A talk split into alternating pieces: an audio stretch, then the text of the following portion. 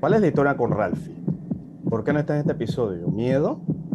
No, lo agarraron metiendo películas malas en sus rankings. Eso es un crimen grave aquí en las repetibles. ¿Eso fue todo? Eso fue todo. Ralphie siempre ha tenido más coraje que buen gusto en películas. ¿Y cuál fue la película que provocó que lo mandaran al sanatorio?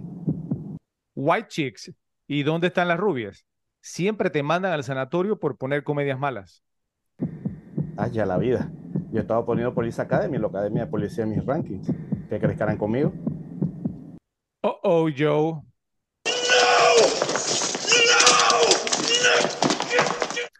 Expreso de medianoche. A continuación, por las repetibles.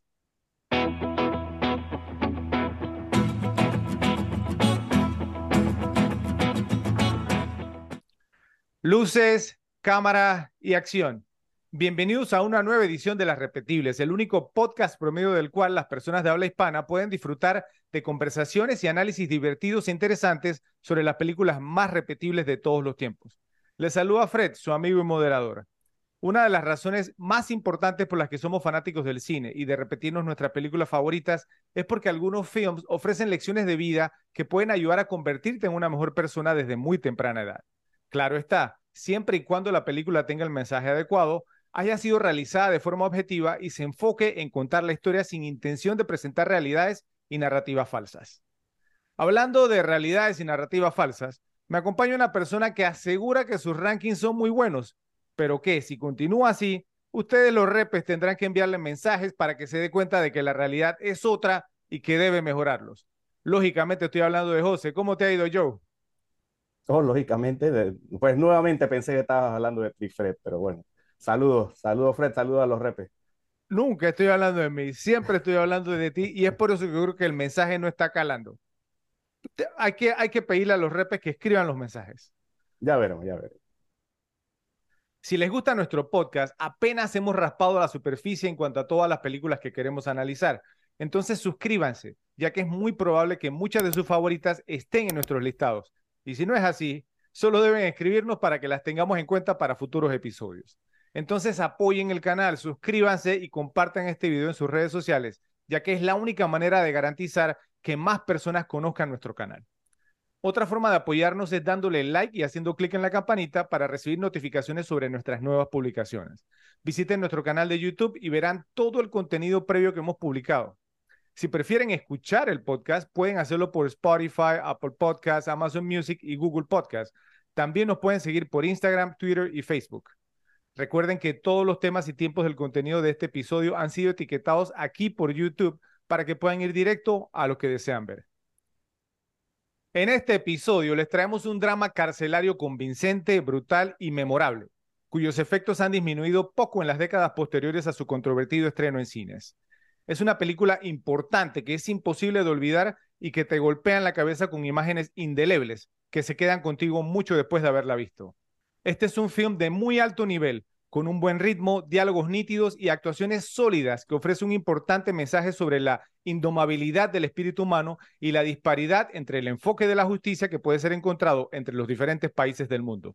Oscuro e inquietante, te hará cuestionar si los sistemas penales realmente hacen mejores ciudadanos o si simplemente convierten a los hombres en monstruos y locos. Nos referimos a Midnight Express, Expreso de Medianoche, con las actuaciones de Brad Davis como Billy Hayes, John Hurt como Max, Randy Quaid como Jimmy Booth, Irene Miracle como Susan, Norbert Weiser como Eric y Paul L. Smith como Amidu. Dirigida por Alan Parker de un guion adaptado por Oliver Stone de la novela autobiográfica escrita por el propio Billy Hayes, fue estrenada el 6 de octubre de 1978 con un presupuesto de 2.3 millones de dólares, logrando recaudar más de 35 millones en taquilla recibió seis nominaciones a los premios Oscar, ganando por Mejor Guión Adaptado para Oliver Stone y Mejor Banda Sonora para Giorgio Moroder, perdiendo en las categorías de Mejor Película, Mejor Director, Mejor Actor de Reparto y Mejor Montaje. Vamos a hablar un poquito más acerca de eso más adelante. Actualmente cuenta con un rating de 7.5 sobre 10, luego de haber recibido más de 84 mil votos por parte de los usuarios de la página imdb.com, mientras que en el tomatómetro de Rotten Tomatoes cuenta con un rating de 93% por parte de los críticos profesionales y de 89% por parte del público general. Joe, esta es una de esas películas que has mencionado algunas veces en el podcast durante episodios anteriores y también durante conversaciones que hemos sostenido los dos. Entonces sé que la has visto y que dejó una impresión en ti, aunque realmente nunca me has compartido en detalle tu parecer sobre el film ni cuántas veces te has visto Expreso de Medianoche. Entonces te escuchamos. Bueno, Fred, mira, yo no sé si tú te acordarás de esto, pero esta película, tú fuiste que me la recomendaste.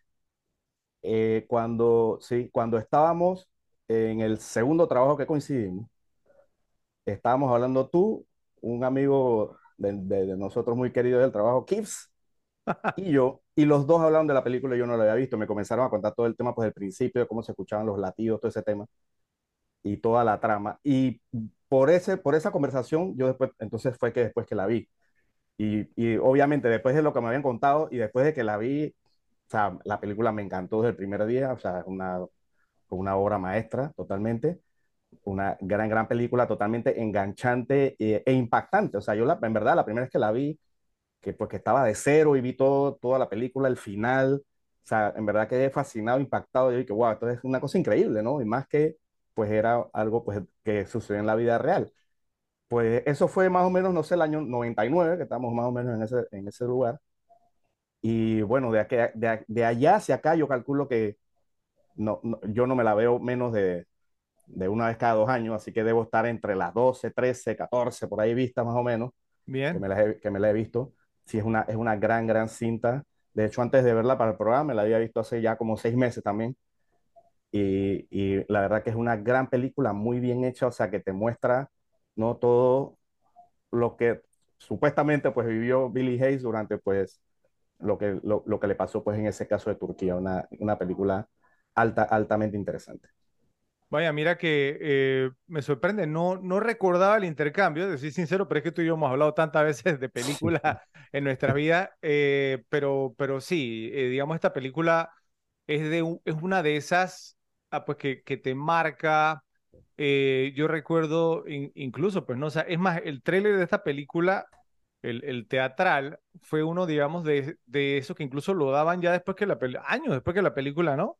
Se había estrenado. Yo, yo me acuerdo, en YouTube, digamos, un trailer muy popular todavía, ¿sí? Y el nombre, pues, ¿no? De Billy Hayes, digamos, es conocido. Pues ya, ya vamos a tocar, digamos, ese tema un poco más adelante, pero, pero me da gusto, pues me da gusto eh, eh, que, te haya, que te haya agradado la película. Pero para mí, digamos, esta película, yo recuerdo, me la puso un primo cuando era muy niño, en formato de videocassette VHS, imagínate.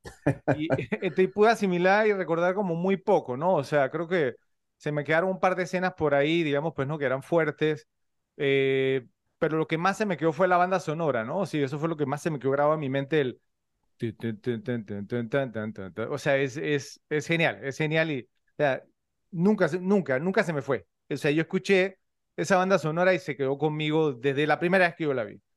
Años después, cuando la cinta tuvo mucha rotación por cable TV, eh, la vi ya siendo adolescente y fue ahí donde tuvo realmente el impacto en mí, ¿no? Porque muy pocas películas se han quedado conmigo y me han marcado como esta lo hizo después de la primera vez que la vi de verdad. Entonces la manera como empieza nos pone enseguida, ¿no? En los zapatos de Billy Hayes, eh, lo vemos cuando se está pegando la, la droga al cuerpo y luego sentimos nervios por él cuando tiene que pasar por la aduana en el aeropuerto. Esta película creo que me la habré visto también yo como entre 12 y 13 veces y cada vez que me la he repetido ha tenido un impacto similar en mí al que tuvo la primera vez que la vi, especialmente las escenas finales, ¿no? las cuales en conjunto con la música de Moroder nunca fallan en ponerme emotivo junto con las imágenes que nos regala Alan Parker de Billy reuniéndose con sus seres queridos ya en libertad. Y yo pienso pues que, ¿por qué es repetible? Porque la forma de contar la historia fue muy estilizada, fue única y eso fue lo que me convirtió en un fanático del director Alan Parker y de otras de las películas que dirigió este director después, al igual que Oliver Stone, como no, como guionista en esta instancia, y las cintas, digamos, que había escrito y que luego, digamos, también escribió y dirigió posteriormente en su carrera. Desde el inicio, esta me parece una película importante, bien caracterizada y sumamente entretenida que no te permite despegar los ojos de la pantalla en ningún momento. Gran parte de las críticas que rodean los eventos reales versus los ficticios de Expreso de Medianoche se remontan a la adaptación, a menudo problemática, que se da de las novelas al cine. Es decir, el libro de Hayes trata sobre la lucha. La película se centra en la decadencia. Esta es la historia desgarradora de un estadounidense ingenuo atrapado en una pesadilla creada por él mismo a miles de kilómetros de su casa. Billy Hayes es un turista estadounidense que visita Turquía con su novia cuando los funcionarios de aduanas lo atrapan tratando de contrabandear fuera del país dos kilos de hachís pegados al torso con cinta adhesiva. Una vez arrestado, recibe la oportunidad de que su castigo sea reducido si coopera y se presta para señalar a la persona que le vendió el hachís. Tontamente, Billy trata de escapar en lugar de cooperar y es capturado para luego ser enjuiciado y sentenciado.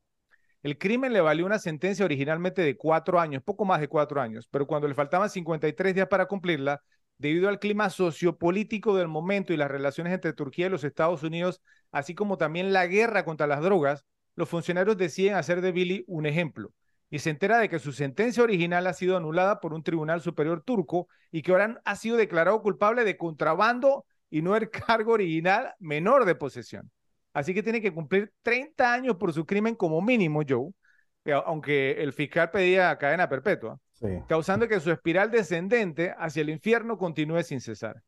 Billy se encuentra rápidamente en una, una prisión infernal que es una pesadilla de inmundicia, violencia, violación, eh, comida no comestible y condiciones de salud indescriptibles. La película presenta algunas escenas brutales en la prisión, eh, al Billy tener que sobrevivir bajo condiciones infrahumanas, aun cuando no se encontró totalmente solo una vez que estuvo adentro. La constante amenaza de los castigos por parte de los guardias y de la desesperanza hacen que la salud mental de Billy se vaya deteriorando, pero no lo suficiente como para que no pueda lograr escapar, obtener su libertad y regresar a casa. Según varias entrevistas por el mismo Billy Hayes a través de los años, está muy agradecido con los cineastas, con el film y todo lo que contar su historia le ha dado en su vida pero hay cuatro puntos en particular que son los que más le molesta que Parker y Stone. No, no, no lo de Team America, Joe, no, no, no inventes. Hablando de Alan Parker y Oliver Stone. Y les molestó, digamos, que ellos alteraran según él. Entonces los cuatro puntos son, vamos a ir uno por uno, Joe, y tú me vas a decir, digamos, entonces, ¿qué, qué opinas? El primero que le molestó, que decía que no era la primera vez que Billy contrabandeaba a chis de Turquía a los Estados Unidos. Es más, en varias entrevistas dijo que cuando lo atraparon, era su cuarto o quinto viaje. También dijo que su novia no iba con él en el viaje en el que lo capturaron, sino que viajó solo porque sabía que estaría tratando de sacar droga del país. Entonces, la primera, Joe, ¿qué opinas? ¿Qué, te parece esto? Bueno, sí, precisamente, pues, cuando estaba buscando, digamos, los, los datos medio googleados, pues encontré precisamente ese que no había sido su primera vez y no fue que, hay inocentemente mi primer viaje, pues eh, y a lo mejor cosa, a lo mejor eso explica un poquito lo, lo, una, uh, lo que pasa de que, de que huye de repente también, ¿no? Porque a lo mejor pensaba que quién sabe cuántas veces ya le había comprado el mismo tipo, a lo mejor lo iba a delatar. No, si este es un cliente frecuente, ¿entiendes? Exacto. Eh, eh, eso le da un poquito más de sentido, pero obviamente no te lo muestran en la película, te lo muestran más como fue un chico, bueno, adolescente tonto, porque todos hemos hecho tonterías de adolescencia, o digamos, un poquito pasada la adolescencia eh, eh, em, que ahora, que ahora decimos de que, wow, o sea, cómo pudo haber hecho eso, pero, pero la verdad que es un, un dato muy, muy, interesante, ¿no? Y como digo, pues explica en algo, pues, pues digamos, la conducta que tuvo, eh, pues al momento de, de reconocer a su distribuidor. Ahora, yo, yo vi algunas entrevistas, eh, Billy Hayes ha estado bien ocupado, ahora yo voy a explicar el por qué, ¿cierto? Pero ha estado bien ocupado en el circuito de YouTube, hay muchas entrevistas de él, por, ya por ahí, ya, ya, ya tiene setenta y pico de años, sí, o sea, ya, está bastante entrado en edad. Eh, pero, o sea, pues, ¿no? Tipo lúcido, ¿cierto? Ahora yo, pues, yo tengo mis cositas con él, ¿cierto? Pero, pero en, esta entrevista le preguntaron, bueno, ok, pero entonces, o sea, pues si no era cierto, ¿por qué no? Entonces, él dice, bueno, porque es que se basó en el libro. Entonces, bueno, pues entonces, ¿por qué lo cambiaste en el libro? Y él dijo, bueno, es que, o sea, porque a él, él tenía 23 años, ¿no? Cuando cayó preso. Entonces, él estuvo del 1970 al 75. Creo que él, a él lo capturaron el 6 de octubre del 70 y, o sea, pues cuando él cruzó la frontera, imagínate, fuera el 4 de octubre, fueron casi cinco años. Sí. ¿Ok? Entonces, él dijo que cuando él regresó a Estados Unidos, ah, pues que, que él tenía miedo, digamos, que Turquía, que le, pusiéramos como una orden de captura por la Interpol y estas cosas. Y entonces, pues no, que Estados Unidos las relaciones no eran buenas con Turquía, entonces estaban confiados de que el gobierno estadounidense no, no lo iba, digamos, entonces pues no, a, a mandar de vuelta. Y entonces cuando, iba a escribir el libro, él, él, le dijo al editor, bueno, pero es que yo había ido como cuatro, o cinco veces, el editor le dijo, espérate un segundo, o sea... o sea, tan burro. Eh, exacto, o sea, tú vas a admitir en tu libro que ya te había introducido droga a los Estados Unidos, el gobierno te va a mandar de vuelta enseguida. No, y el mismo gobierno de aquí te va a agarrar. O sea. Por eso, por eso el, el, gobierno estadounidense, si me a entender, o sea, tú estás admitiendo que ya has traído droga de Turquía a Estados claro. Unidos, entonces, o sea, pues no te, o sea, eso no, no te conviene, si, si me a entender, entonces que el tipo lo convenció y dijo que no. Y que también, digamos, pues, o sea, pues que, que si querían que el libro vendiera, entonces, pues que, que él no podía poner eso, porque entonces que sí, que la gente nunca, vamos, entonces pues se va a poner a un traficante, ¿sí? No iba a empatizar con él. Exactamente. Y, y, totalmente. Entonces, bueno, e, ese fue el primero. Interesante. La segunda, Joe.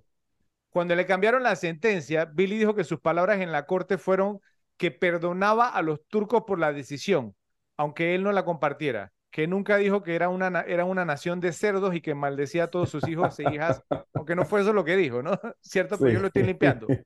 Entonces, eh, eh, ahí sí no sé yo, o sea, pues digo, no, obviamente, eh, pues no en todos los lugares se llevan, o en ciertos años, pues se llevan transcripciones de los juicios y estas cosas, pero no sé, digamos, si, si tú le crees ese tema que él dice de que, que él, él dijo, o sea, pues que, que él los perdonaba porque no le quedaba... Pero eso lo dijo en una entrevista o lo dijo en el libro. Lo dijo en una entrevista. Ah, ok, entonces habría que ver qué dice el libro, porque si el libro dice que te dice eso, entonces... Yo, yo no he leído libro. el libro, pero te soy sincero, o sea, la verdad es que, o sea, no sé, es donde viene el tema, y yo lo, o sea, lo, lo mencioné un poquito más, más adelante, pero es que ya escuchando en las entrevistas, es como el tipo de persona como que sí que quiere caer bien, si me entender, quiere Exacto. como estar, o sea, o sea, quiere estar bien con todo el mundo. Entonces no sé el tema de la veracidad de sus palabras, te, te soy sincero, aunque es agradable escucharlo hablar, ¿no? Sí. Pero no sé la verdad, no lo sí, sé. La, la o sea, verdad, o sea, la verdad que eso, como tú dices, si no hay transcripciones y si de repente el libro no lo hacen y de repente fue Stone el que lo puso, no sé, para, para, para no, no sé, no, de repente no, para, es, para demostrar el odio que él tenía, ¿no? Sí, es, Stone lo puso y él dice que él admite que él lo puso, ¿sí? Para dar, darle drama. Ahora, hay algo que, que dijo Billy Hayes en la entrevista que yo vi, que tiene lógica, ¿no? Él dijo, ok, él, él dijo estas palabras más o menos, ¿sí? Yo no soy tan bruto, ¿cierto? O sea, pues no como de, de, de, de, de o sea, de que me están, digamos, mandando casi, casi, o sea, más de 30 años o con la opción de que me manda cadena perpetua y ponerme, digamos, entonces a, a, a, decir que es una nación de cerdos claro. y que maldigo a sus hijos y a sus hijas y después tengo que entrar a prisión y convivir con los eso, turcos.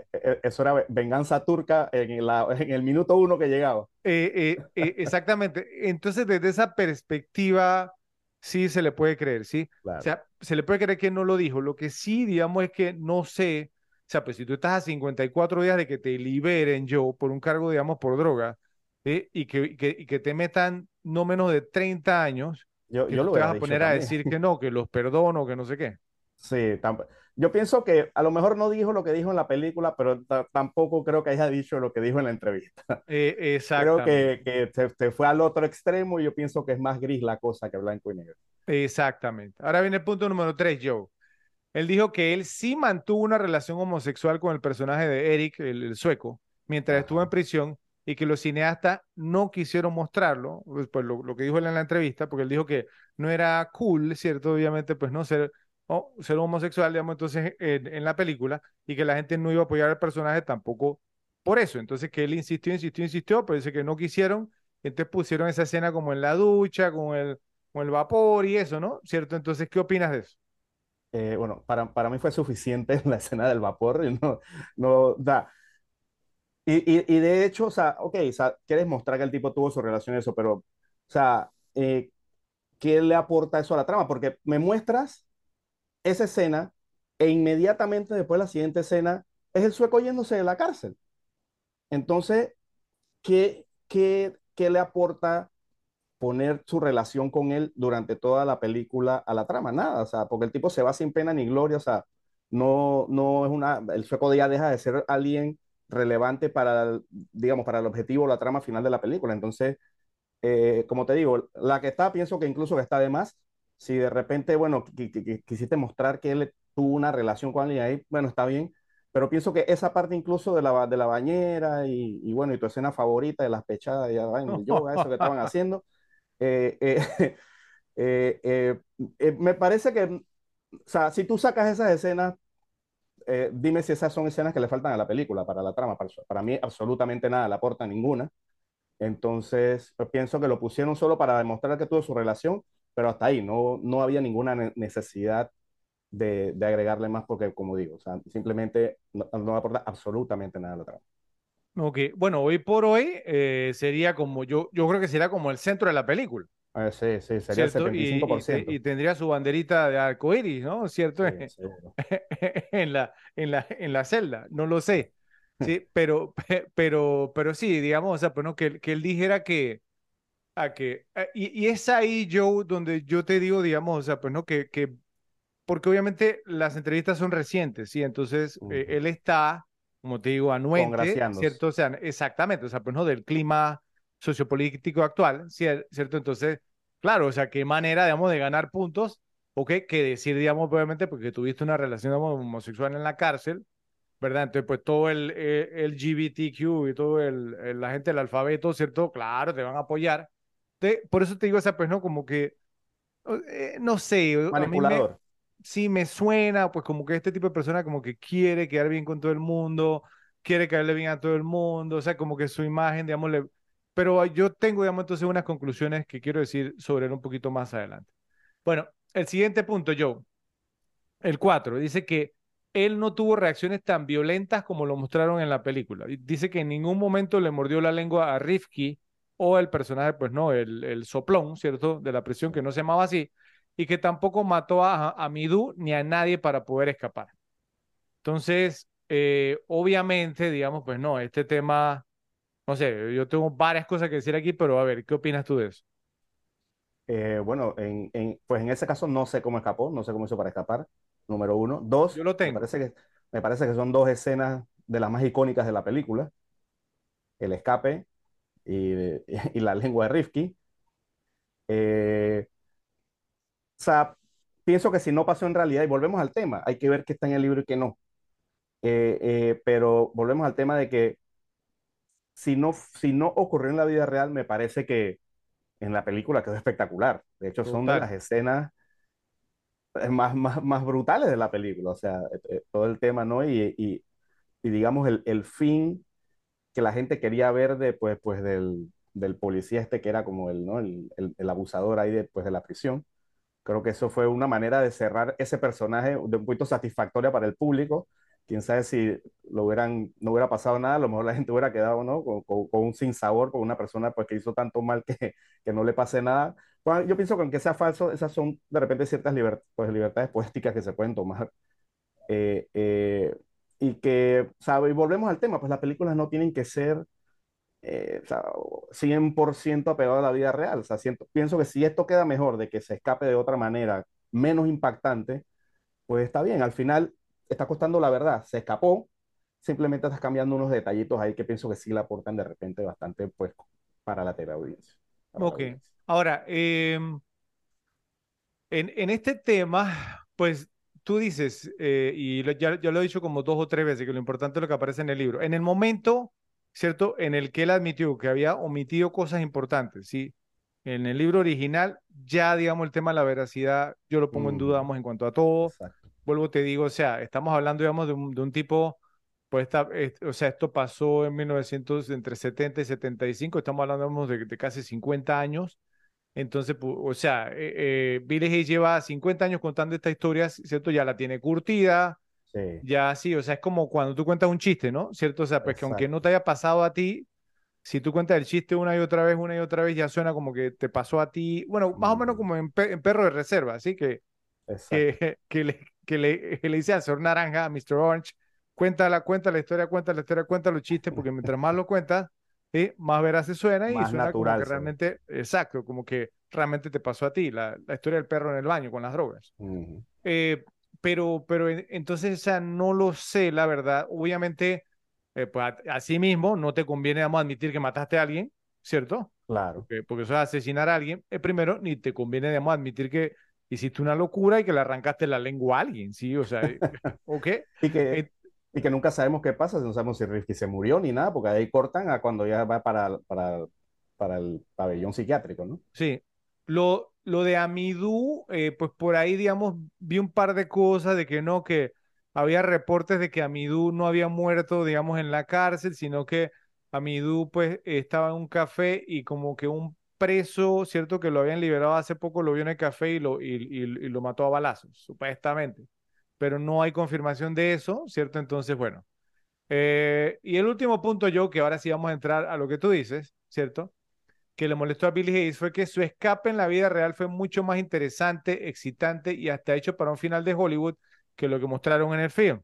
Entonces, según Billy Hayes, ¿cierto? Entonces lo que aconteció fue lo siguiente, que él dice que eh, había como, o sea, que él estuvo en la prisión, ¿cierto? Pero que había como una isla, una prisión isla, ¿cierto? Más o menos acá vemos como eh, Coiba, lo que era Coiba, ¿cierto? O Alcatraz, ¿sí? Entonces, y que él quería, entonces, que lo mandaran allá, pero para que lo mandaran allá, digamos, entonces que tenía, o sea, pues que él, era como para los que no estaban muy bien de la cabeza, ¿sí? Me va a entender. Entonces, y ahí es donde sí hay una, un tema con la película, porque en la película, después que él muerde, le saca la lengua a Rifki, ya lo ven como una persona que está loca, ¿sí? Entonces, porque él dice que él actuó raro para que lo mandaran allá. ¿Qué es actuar raro? Nunca lo especifica, ¿sí? Entonces, ahí omite detalles. Sí. que cuando lo mandan, digamos, entonces a, la isla, él dice, digamos, entonces, pues que no, que él agarra un, un, bote, un bote o una canoa, un bote, creo que era, y que entonces que se va en el bote, ¿cierto? Y que, que en el bote eh, atraviesa la jungla y que no sé qué, que es, como, él dice que es un, fue como un escape de Hollywood, ¿sí? Que fue una cosa, que fueron como dos o tres días y que atravesó el río, no, me acuerdo cómo se llama, ¿cierto? Que une con Grecia, ¿verdad? En la frontera con Grecia y que entonces que así como llega a Grecia, él, él dice que su escape eh, es mucho mejor, digamos, que lo que muestran en la película que era un escape de Hollywood tipo de héroe de acción y que a él, digamos, entonces, porque le dolió mucho que, que no pusieran, era un, él dice que debieron haberle dedicado 40 minutos a su escape. Eso es lo que te iba a decir. Sí, eh, por, iba a decir exactamente eso, hubieras tenido que pues quitarle muchísimo a la película. Y que, y que él no podía creer, ¿cierto? Cuando, digamos, entonces pues vio, vio la película al final, que no habían puesto su gran escape, porque él dice que era como un escape hecho para Hollywood. Entonces, ¿qué opinas tú de esto, Joe? Eh, bueno, habría que verlo bien en detalle, pues mientras estaba contando lo, lo, lo, que él dijo del tiempo y todo eso, yo pensé justo lo que dijiste después, o sea, hubieras tenido que cortar la película. Pienso que hubiera desentonado totalmente con el ritmo que tenía la película, comenzando por ahí. Eh, porque o sea, ya tú hubieras tenido como que transportar a otro lugar, cambiarle toda la tónica que tenía, pues, de, del encerramiento y eso. Eh, y pienso que un escape de acción va totalmente desentonado con el tono de la película. Eh, que, bueno, que si me hubiera pasado a mí, hubiera estado molesto, pienso que sí, porque, porque estás contando de manera que aunque yo pienso que quedó bien, porque qué más, o sea, qué, qué, más loco que escapar por la puerta de la cárcel como si nada, o sea, salir por la puerta de enfrente y que te tienen la llave para que salgas y salir por la calle, o sea, eso, o sea, eso, por lo menos a mí, que desconocía pues en ese momento, la primera vez que la vi yo quedé, wow, o sea. También eh, yo. Y, y, no pienso que por más que el otro haya sido más heroico y de Hollywood, no sé qué también hubiera quedado.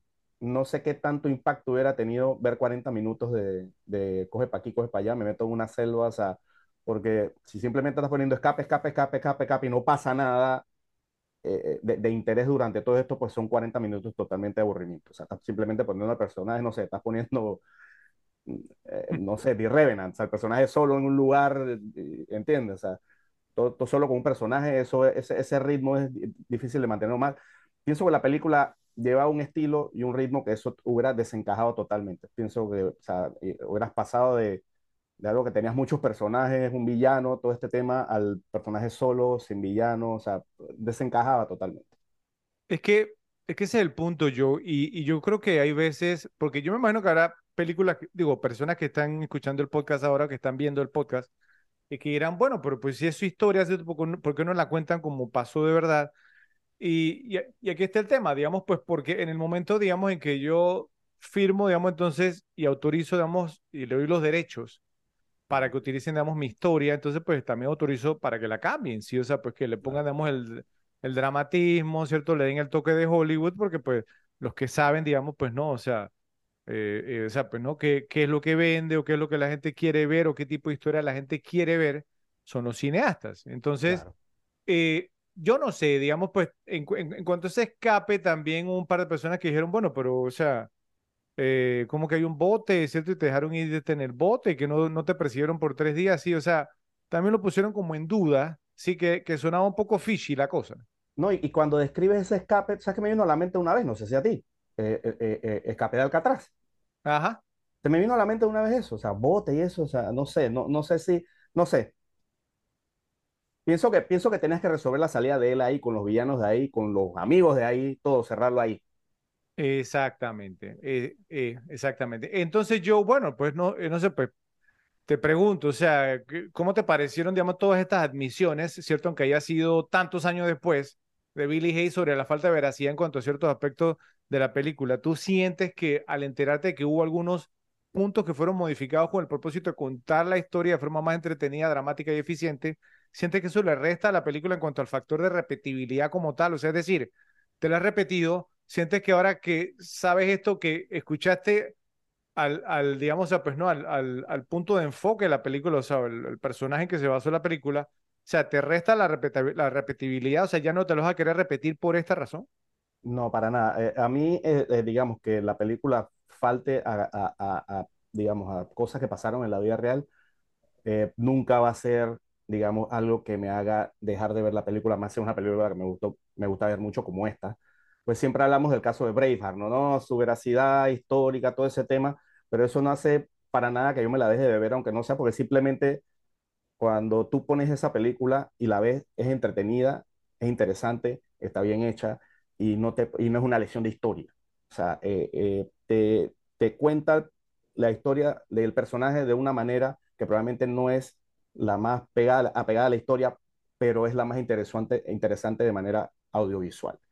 Y este es uno de esos casos. O sea, yo no me voy a dejar ver el expreso de medianoche porque ahora Billy Hayes, pues muy convenientemente haya cambiado un pocotón de cosas que, pues como tú dices, pues si ya, eh, si tú quieres seguir manteniéndote vigente, pues comienza a sacar detallitos a cada rato, pues de tu historia ah, esto no pasó así, y dos años después, ah, esto no pasó así, y dos años después, ah, para siempre mantenerte como vigente. Y como tú dices, pues si desde la primera vez ya hubo cosas que no son ciertas, entonces yo por qué te voy a creer que lo que tú me estás diciendo ahora es cierto, aunque sea cierto, ¿entiendes? O sea, no, para mí, o sea, como te digo, o sea, eh, su, su, la manera que se escapó, a lo mejor fue la manera real, a lo mejor fue muy interesante desde el punto de vista personal para él o lo que tuvo que hacer que fue mucho más complicado. A lo mejor sí, pero pienso que, como te digo, visualmente probablemente hubiera sido más engorroso de ver. Y pienso que la decisión que tomó pues el guionista, el director, de hacerlo de la manera que lo hizo, fue la más adecuada porque, eh, la, porque la película es, es, toda, digamos, tiene su, su, estilo de principio a fin. Y, y, y otra cosa, pues pienso que lo hubiera totalmente arruinado. Y yo pienso que diste en el clavo también, yo, por el tema vamos, de lo de la vigencia, ¿no? Sí, por, por, por, lo que yo mencioné. O sea, estamos hablando, digamos, de un, un tipo, o sea, pues no, de 23 años en su momento que trató, digamos, de, de contrabandear droga, Exacto. ¿cierto? Y que 50 años después todavía están sí, ofreciendo entrevistas, digamos, pues no, por, por YouTube. Eh, en el 2016 sacó un documental, yo lo voy a mencionar ahora sí, que es la razón, digamos, por la que empezaron las entrevistas nuevamente. Y cuando él empezó a decir eso, empezaron, digamos, entonces, pero pues, no, los fanáticos de la película, vamos entonces a buscarlo y demás. Entonces, como, o sea, un tema, digamos, pues que debe haber sido 15 minutos de fama y 50 años después todavía, ¿sí? sí. todavía, el tipo hace de que un one-man show, ¿cierto? Como una hora, vamos a decir, y entonces donde él habla, y ahora vamos a hablar un poquito acerca de eso, eh, pero, pero yo estoy de acuerdo contigo, o sea, es decir, o sea, y aunque él diga, pues no sé, que está muy agradecido, eh, pues no, con, con, Alan Parker, con la película, con Stone, pero, de, o sea, en un momento en la entrevista dice, sí, estoy muy agradecido y no tengo ningún problema con, con Stone, pero no me gustó de momento porque Stone hiciera esto, no sé qué, no sé cuándo, sí, que me hizo quedar mal, ta, ta, ta. entonces un montón de cosas ahí. Y, y la verdad es que, o sea, no sé, hay como, hay sentimientos digamos, como, como encontrados, ¿no? Entonces, y este tema, como dijiste tú, de la vigencia, me pareció muy, muy bueno. Eh, en el caso mío, mi opinión es que aún sabiendo los cambios que hicieron, los, digamos, pues yo no tengo problema alguno, ni con el guion de Stone ni con la dirección de Parker. Si Billy Hayes quería que la película se convirtiera en una cinta de acción al final, con él escapando por un río y luego por la jungla, hubiera acabado con la simplicidad pura del final. Después de todo lo que pasamos con Billy, el final que nos dieron tiene total sentido, pues la última ráfaga de aire fresco es una liberación catártica, tanto para nosotros como para Billy y, por lo tanto, se podría argumentar que un capítulo adicional y prolongado de escape y evasión solo le hubiese restado importancia a todo lo que había pasado antes. Entonces, en mi opinión, la decisión fue la correcta y es por eso que la película fue tan popular, recibió, digamos, fue tan aplaudida y que resultó ser tan memorable que todavía 50 años después estamos dedicándolo, o casi 50 años después, estamos hablando sobre este film. El verdadero Billy Hayes fue arrestado en Turquía en octubre de 1970 a los 23 años de edad y encarcelado por intentar sacar a Chis del país de contrabando. Él, sin duda alguna, era culpable. De hecho, las primeras escenas que vemos en la película son de Billy empaquetando la droga metódicamente en papel aluminio para luego pegársela a su cuerpo con cinta adhesiva de forma calculadora, estando totalmente consciente de sus acciones y del riesgo que se está asumiendo. Incluso cuando lo muestran en el aeropuerto con su novia, ya luce más nervioso y sudoroso. Entonces opta por separarse de ella, ir al baño para calmarse, echarse agua en la cara y, como si fuera un deportista o un profesional a punto de enfrentar el reto más importante de su carrera, lo vemos casi dándose una charla de ánimo, un pep talk, ¿no? Mientras se mira en el espejo y respira fuerte y rápido, casi como, tratara, como si tratara de convencerse a sí mismo de que podía hacerlo. Después de que milagrosamente pasa el primer control de aduanas, y digo milagrosamente, pues no podía lucir más culpable si lo intentara, por lo menos en la película, sube al shuttle que lo llevará al avión para reunirse con su novia. Se le ve sonriente, triunfante y confiado, pero al acercarse al avión se percata de que hay soldados esperando para hacer una nueva revisión. Es obviamente capturado. Luego de ser condenado a cuatro años en prisión por posesión, las autoridades turcas cambian la sentencia por un cargo más grave, contrabando. La nueva sentencia era prácticamente cadena perpetua. El joven estudiante universitario que fue a la cárcel sería liberado si alguna vez ya como un hombre de mediana edad.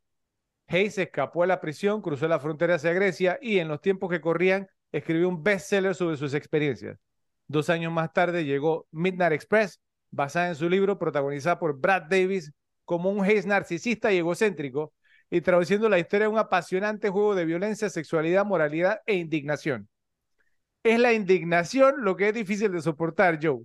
Cuando Hayes, a solo 53 días de su libertad prometida, recibe su nueva sentencia, se para en el banquillo de los acusados y pronuncia una larga condena contra todos los turcos, diciéndoles que son, gritado, una nación de cerdos. Eh, pues seguramente no.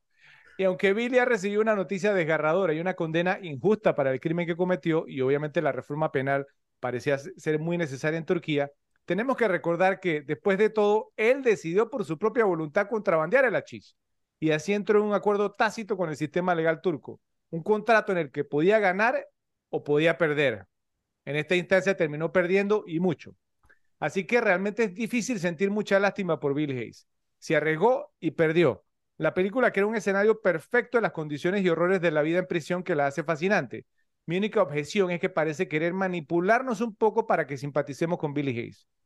Billy se convirtió en un héroe nacional cuando regresó a los Estados Unidos luego de escapar de la prisión y en una estrella de los medios tras el estreno de Expreso de Medianoche. Tratando unos años más tarde, Joe, de entrar en Hollywood como actor, incluyendo un papel olvidable en la película Assassination de 1987 con nadie más y nada menos que Charles Bronson.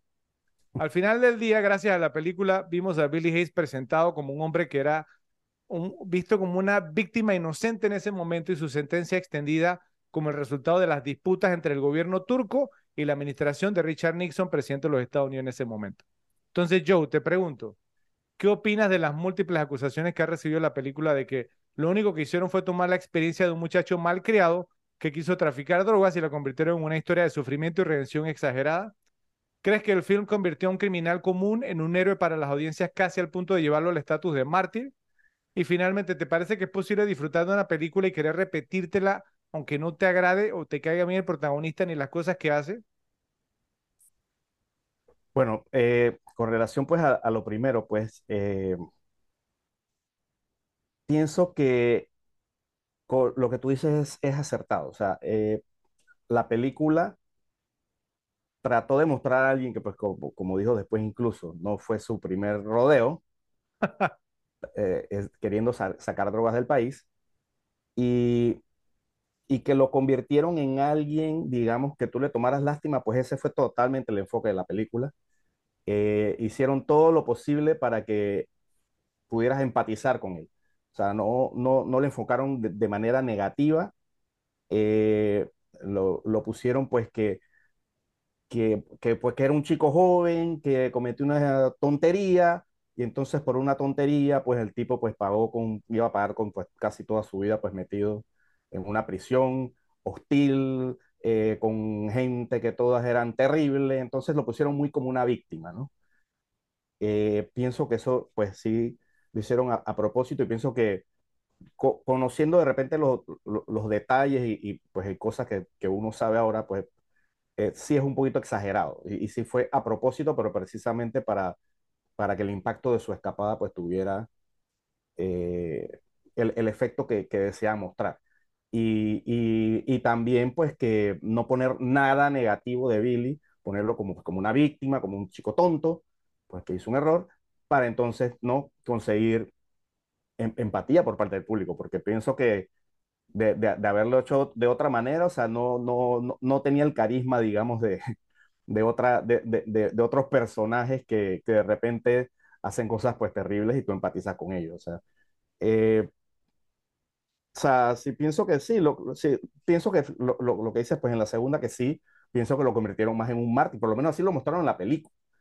Obviamente en la vida real pues no fue así, sí pienso que la película sí lo enfocó para, para que lo vieras desde ese punto de vista de mártir. O sea, y, y e igual que lo que decíamos en antes, pues sí pienso que, que, pues no me que a mí no me interesa, en verdad, eh, volvemos al tema después de lo que pasó en la vida real y cómo lo pusieron en la película. Al final, yo cuando veo la película me desconecto de la vida real, veo lo que me muestran en la película y eso pues es lo que admiro, lo que estoy viendo y no su veracidad, si el personaje era así, si el personaje era malo y acá lo pusieron bueno, no, o sea, yo me enfoco en la película, veo lo que me muestran ahí y eso pues no evita para nada, como te digo, esta película me la seguiré viendo digamos, con, con todos los hechos que, sepa que no fue así. Hay muchísimas películas que pues no, no tienen tanta veracidad. Casino es una de esas que me acuerdo, que, que, digamos que no es tan veraz, pero es una gran película y me la veo porque me gusta lo que me muestras. Eh, pienso sí la repetibilidad. O sea, hay muchas películas que nos repetimos, que, que no nos agrada lo que hace el personaje principal, la repetimos. Cara cortada es una de ellas. O sea, a nadie le puede agradar lo que hace Tony Montana, pero no, pero pero vemos la película, nos gusta la película por lo que nos muestra y bueno, y al final también pues las películas, eh, pues de la gente que hace cosas malas por lo general tienen un mal final también. Entonces tampoco es que, que salen exitosos ni nada de eso. Entonces pienso que eso no afecta, no, no afecta en nada en la película total para, para poder verla muchas más veces y me la seguiré viendo total. Ok, ahora, eh, yo, yo pienso igual, obviamente, yo me la voy a seguir viendo, a mí me gusta mucho esta película, aún con todo de este, tenemos esta, este, estas investigaciones, ¿sí?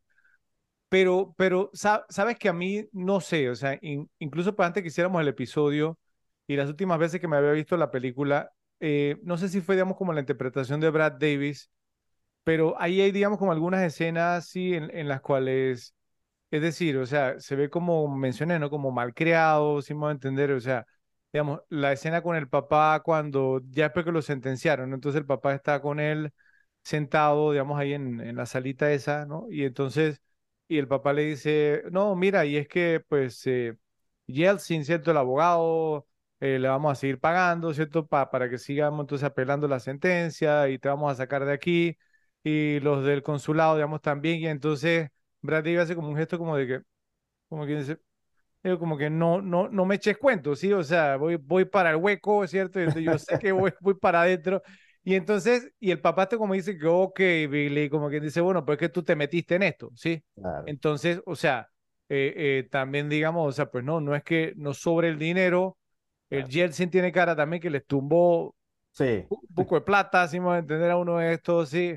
Eh, eh, Platero y yo, como le, le, le decimos acá, eh, y no, que siempre pidiendo más dinero. Entonces, o sea, es, es, es, difícil, ¿no? ¿Cierto? Por, por el tema, digamos, pues, ¿no? De que encima, pues que llega, es, es como lo, lo, que le llaman en inglés el ugly American, ¿cierto? Como el estadounidense que donde va se queja de todo, critica todo, ¿cierto? Como si en Estados Unidos fuera, pues, como lo máximo, ¿cierto? Y entonces, eh, eh, es esa parte, digamos, con Billy y la parte, digamos, entonces, pues, en la que él, él hace, digamos, pues, no, en, en, el, en, el, en el tribunal en el juicio cuando dice esto que una nación de cerdo y todas estas cuestiones, oye, pero, o sea, yo, sí, o sea, yo lo sé, ¿cierto? Y uno entiende, pero, ah, vuelvo y digo, tú conscientemente te metiste en todo esto, claro. ¿no? ¿Qué dices Así tú? Es. No, sí, to totalmente, o sea, eh, le, le, estás echando, digamos, es como países como ahora, no sé, digamos, Singapur, porque es uno de esos casos, pues, que son un poquito extremos con, su, con sus leyes, como que no puedes, qué sé yo, comer chicles, y va a chicles, yo creo que si comes chicles vas preso, una locura así, o sea, hey, si, si, si, si tú sabes que lo que estás haciendo está mal, tienes que atenerte a las consecuencias. Y si en el país por, por, por una onza de allí te ponen 100 años, pues es mala suerte. O sea, nadie te manda. O sea, si, no quisieras que te metieran preso, entonces no lo hagas. Hace poco hubo una basquetbolista, una, una jugadora de, de, la, sí, la WNBA, Britney Griner, creo que se llama, ¿cierto? Que también que estuvo presa unos meses, ¿cierto? Que, que ahí, digamos, entonces, o sea, lo gracioso fue que ella era una de estas deportistas, vamos a pues, ¿no? Que, que, que se arrodillaba y que no, respetaba, no respetaba el himno estadounidense ¿cierto? Y luego entonces en Rusia, que ella, jugaba, digamos, en, en, Rusia, entonces entró con su droga, ¿cierto? Entonces, conociendo las leyes, le metieron, digamos, no sé cuántos años y entonces estaba ahí. Y todos los días eran fotos, ¿no? Ay, que no sé qué, que pobre Britney, que no sé qué. Entonces Joe Biden cedió. Claro. Creo que hicieron un intercambio, digamos, por un terrorista ruso. Por un terrorista, por un terrorista, por una, por una drogadicta.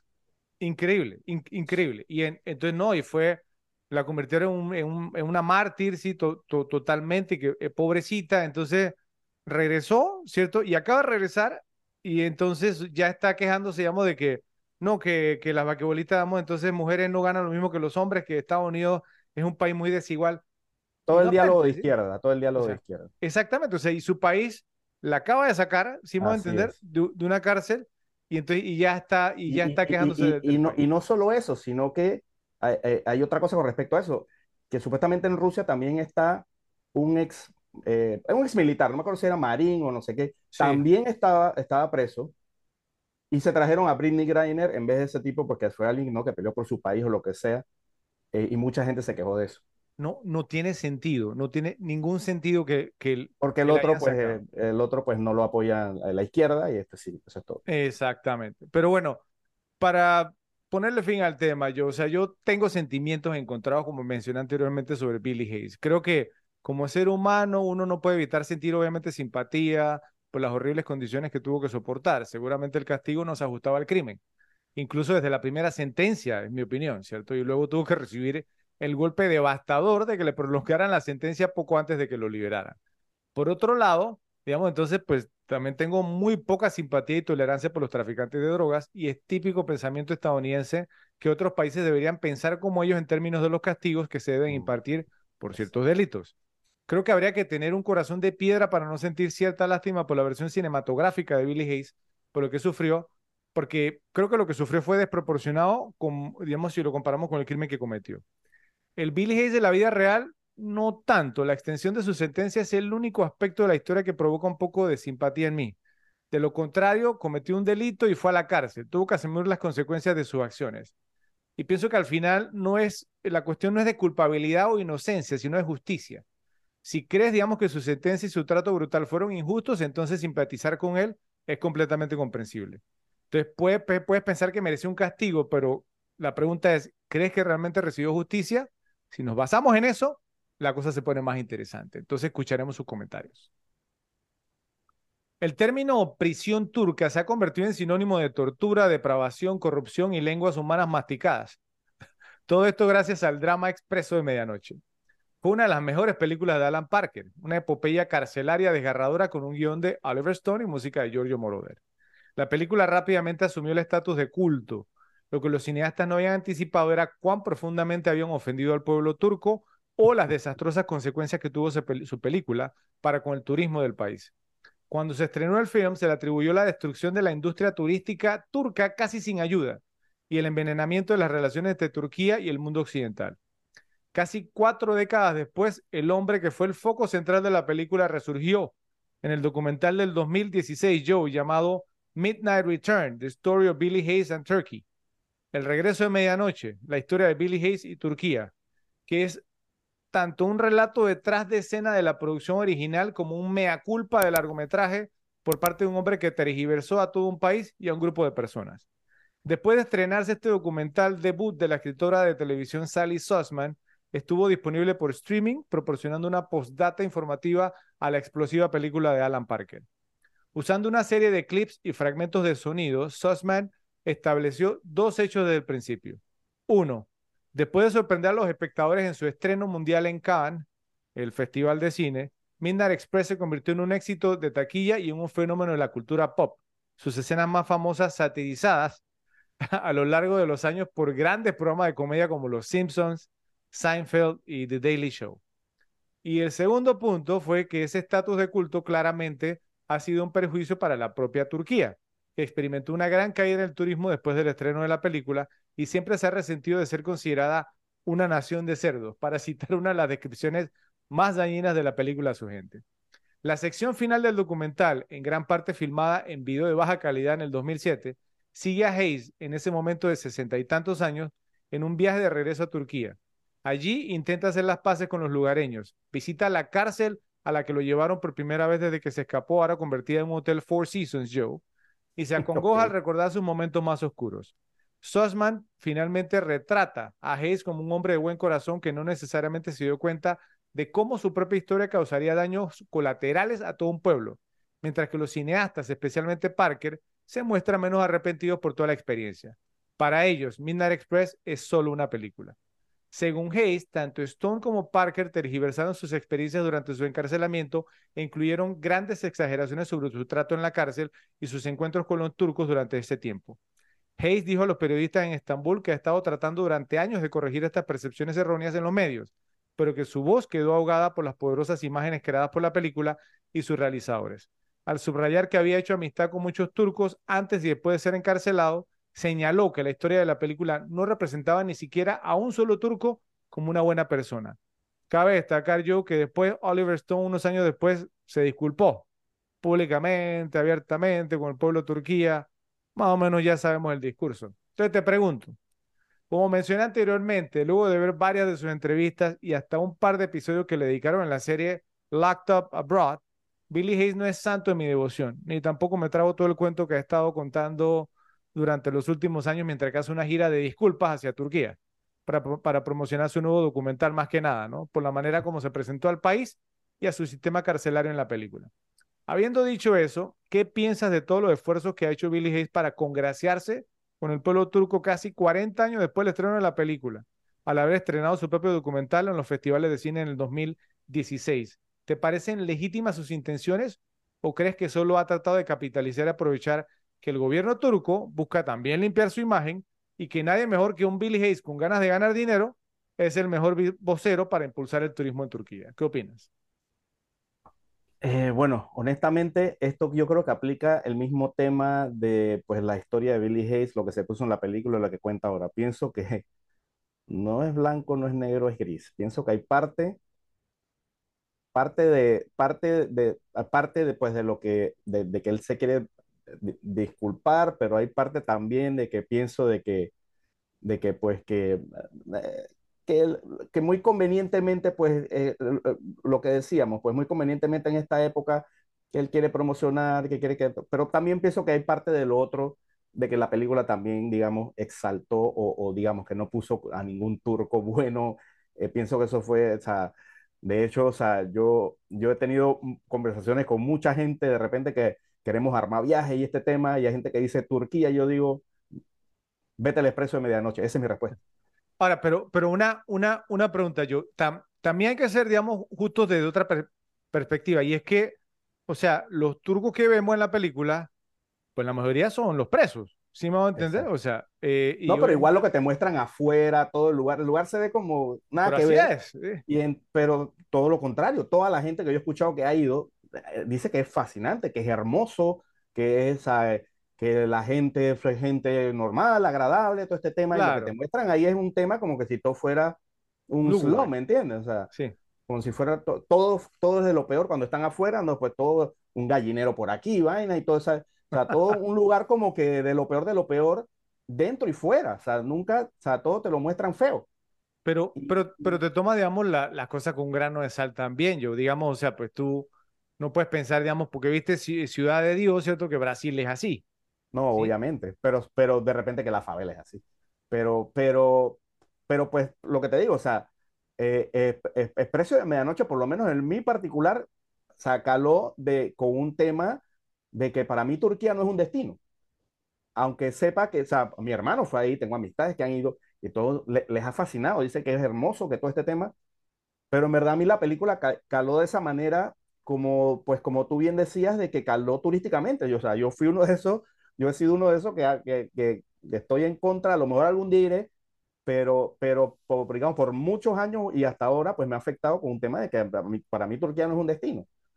Entonces pienso que, que, eh, que, ese, que esa culpabilidad, pues por la mala imagen que le dieron a Turquía con la película, eh, por eso te digo que era parte y parte. Pienso que es parte de culpa por la mala imagen y parte de culpa, y digo, y parte también porque quiere, uno, congraciarse y dos, tener algún beneficio económico también. O sea, no, no pienso que es ni uno ni el otro en cuanto a extremos, pero sí pienso que hay algo, parte de los dos, eh, eh, eh, parte se quiere disculpar porque sí pienso que está, está consciente de que le hizo un, de que la película, por lo menos, a lo mejor no él, pero la película sí le hizo un gran daño, pues, al país en su imagen. Y pues, y parte también digo, aprovechamos esto, pedimos disculpas por la película y además entonces meto mi comercialito de mi, de mi, de, pues, de mi documental y todo este tema, pues, y, y, trato de quedar bien con otro mercado, ¿entiendes? O sea, claro. Eh, pienso que, que, que, totalmente es parte y parte. No pienso que, porque se está congraciando 100%, pues, porque, por, por culpabilidad o, o, o, ni 100% por quererse promocionar. Pienso que es un 50 y 50. Ok, ahora ahí quiero expandir un poquito en cuanto al tema, ¿no? Hacerte un par de preguntas de expansión con base en lo que dijiste. Eh, primero, porque estamos hablando porque el documental salió casi 40 años después, ¿cierto? Entonces, estamos hablando, pues, ¿no? De que obviamente tú, tú o sea, yo busqué y tú, tú buscas Billy Hayes por YouTube, digo, por, por Google y buscas imágenes y te salen fotos de Billy Hayes en el set de filmación, abrazado con Brad Davis, en la premiere de la película, así me va a entender, viviendo el high life, ¿cierto? O sea, que la película fue nominada, no sé qué, que ganó dos premios Oscar, no sé qué, y Billy Hayes. Y sí, él quedó como un héroe, ¿no? Eh, eh, exactamente, sí, em, empezando ahí. Entonces, que tú dijeras, ah, bueno, ok, que sí, que no sé qué, pero estamos hablando de que la, la película con Charles Bronson es del 87, todavía en el 87 él estaba todavía metido en Hollywood, sí me va a entender, o sea, tratando de actuar y que no sé qué.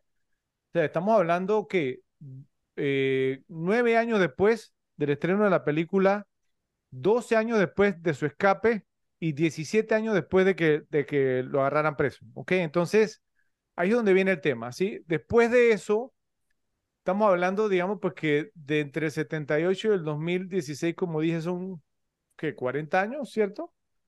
Eh, más o menos, eh, si mi matemática no es, no es tan mala como yo creo, eh, casi. Entonces, o sea, porque espera, si me hago entender, o sea, 40 años, entonces, ¿cuándo vienes a hacerlo? Cuando sale tu documental, sí me a entender, obviamente pues no sabes, digamos, pues que eres el enemigo número uno en Turquía, y él lo sabía, incluso hay una historia muy interesante, pues no, de que él tuvo que hacer varios intentos para que lo dejaran ir a Turquía, entonces a filmar el documental y que no sé qué, que, no sé cuánto, que fue un turco que vivía en Estados Unidos que quiso como, sí, la, la, intención y se lo dijo, yo creo que limpies el nombre de Turquía, que, que no sé qué, entonces ya cuando te pones como a indagar un poquito más y ves, digamos, el tema de las conferencias de prensa y demás, sí era como un tema de que Billy Hayes se disculpa, ¿cierto? Y Billy Hayes, el hombre de Mina Express, dice que no somos malos, ¿sí? Entonces, como sí, como que tú, tú, tú me entiendes, yo como este tema propagandístico, ¿sí? Sí. Y entonces, o sea, se ve como muy, no sé, como muy eh, eh, eh, influenciado, como muy coreografiado, ¿cierto? Obviamente, y Hayes, digamos, pues no, hablando mal incluso pues de Estados Unidos. Ahora, lo, lo gracioso es que, o sea, que Turquía, digamos, como tú mencionaste, yo quizás, digamos, o sea, pues no, después de, de, la película no era como se planteaba, pero ahora ya se asemeja un poquito más con el régimen, ¿sí me va a entender? ahora, sí, después que Billy está diciendo que no está mal, a lo mejor tú vas y sí te pasa, sí te pasa algo por, por, por el régimen que, que está, no me acuerdo cómo se llama el presidente ahora, el turco. No, bueno, no me acuerdo, pero, pero el, el tema es ese. En, entonces, o sea, eh, te pregunto eso, pues, o sea, pues, ¿qué, qué opinas tú? O sea, 40 pues, años después, o sea, ¿por qué espera 40 años después, bro? ¿Sí? Claro, es que todo el timing es muy conveniente y sobre todo muy conveniente cuando vas a sacar un, cuando vas a sacar un producto, ¿entiendes? O sea, ¿por qué no lo pidió 10 años antes de sacar el producto y a lo mejor cuando sacó el producto no se hubiera visto tan forzado? Eh, ya tú sabías que era pues todo el daño que le habías causado a la imagen de, de Turquía, entonces digo, porque como tú dices, los 40 años, a lo mejor no, qué sé yo, 10, 15 años después de que salió la película, eh, pienso que lo hubieras podido hacer o tratar de repente de, dialogar o incluso de, de, en tu propio país concederle una entrevista, no sé, a, a alguien de, de 60 minutos, por ejemplo, y hey, decir, hey, esto fue así, así, así, pido mis disculpas. Sobre esto un poquito más sincero, eh, pues que convenientemente hacer pues la gira de disculpa y todo este tema, pues cuando vas a sacar un documental y quieres ir allá de repente eh, eh, eh, y mostrarte como, pues, como el que le pide perdón a la gente, a la, a la misma gente de Turquía. O sea, al final por, por un beneficio económico, entonces sí se ve un poquito, ¿no? Un poquito forzado. Sí, sí, y, y digamos, o sea, pues yo, yo creo que digamos pues que, o sea, que lo que leí también fue que eh, eh, después de entrevistar a todos los protagonistas detrás de, de la película, Sosman, ¿cierto? Obviamente, pues no, la, la, directora del documental, concluyó que Expreso de Medianoche, la película, se hizo sin malicia o sin intención de ofender a los turcos. Claro. Ella, de, ella declaró, no puedo creer ni por un momento que ese fuera el motivo de Alan, hablando sobre Alan Parker. Creo que eso fue lo que, eh, a lo que le llamas una consecuencia no intencionada creo que estaban creando lo que pensaban era una historia basada un tanto vagamente en la vida de Hayes, que es lo que usualmente hacen con la basada, digamos, entonces en una historia de la vida real. Por otra parte, Joe, los comentarios de Hayes en Estambul no fueron la primera vez que se arrepentía. El documental, como yo mencioné anteriormente, lo empezaron, digamos, como a, a, filmar o organizar a mediados de la, la década del 2000, ¿cierto? Y entonces, y precisamente, ¿cierto? Eh, en una entrevista con el San Francisco Chronicle, publicada el 10 de enero del 2004, Hayes declaró que se sintió muy mal porque la película diera una reputación brutal a toda la nación de Turquía y que también le molesta que represente a todos los turcos como monstruos. En las palabras de Billy Hayes, el mensaje de Minar Express no es no vayas a Turquía, es no seas un idiota como lo fui yo y trates de contrabandear drogas.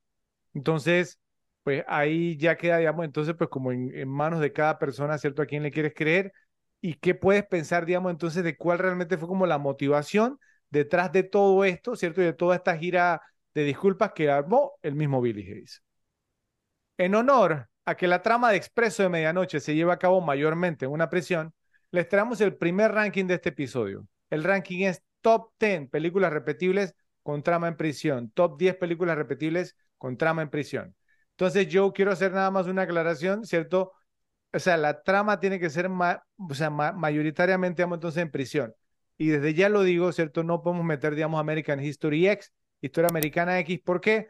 Porque el tiempo que estuvo, digamos, entonces preso fue No importante el para la, 20%, la trama no de la el- película. no es ni el no es- 20% de la no película. es un drama de prisión, exactamente. Así que yo, adelante, este va a estar interesante. Sí, sí, de hecho yo traté, yo cuando estaba viendo los listados vi pues muchas películas raras o que pasaban muy poco tiempo en prisión.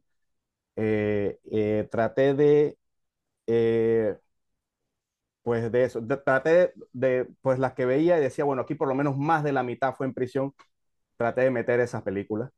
Eh, obvié una, que a lo mejor tú la tienes, obvié una porque esa se lleva a cabo, digamos, en una prisión, por llamarlo de alguna manera, pero pienso que la trama es más fuera de la prisión que en la misma prisión.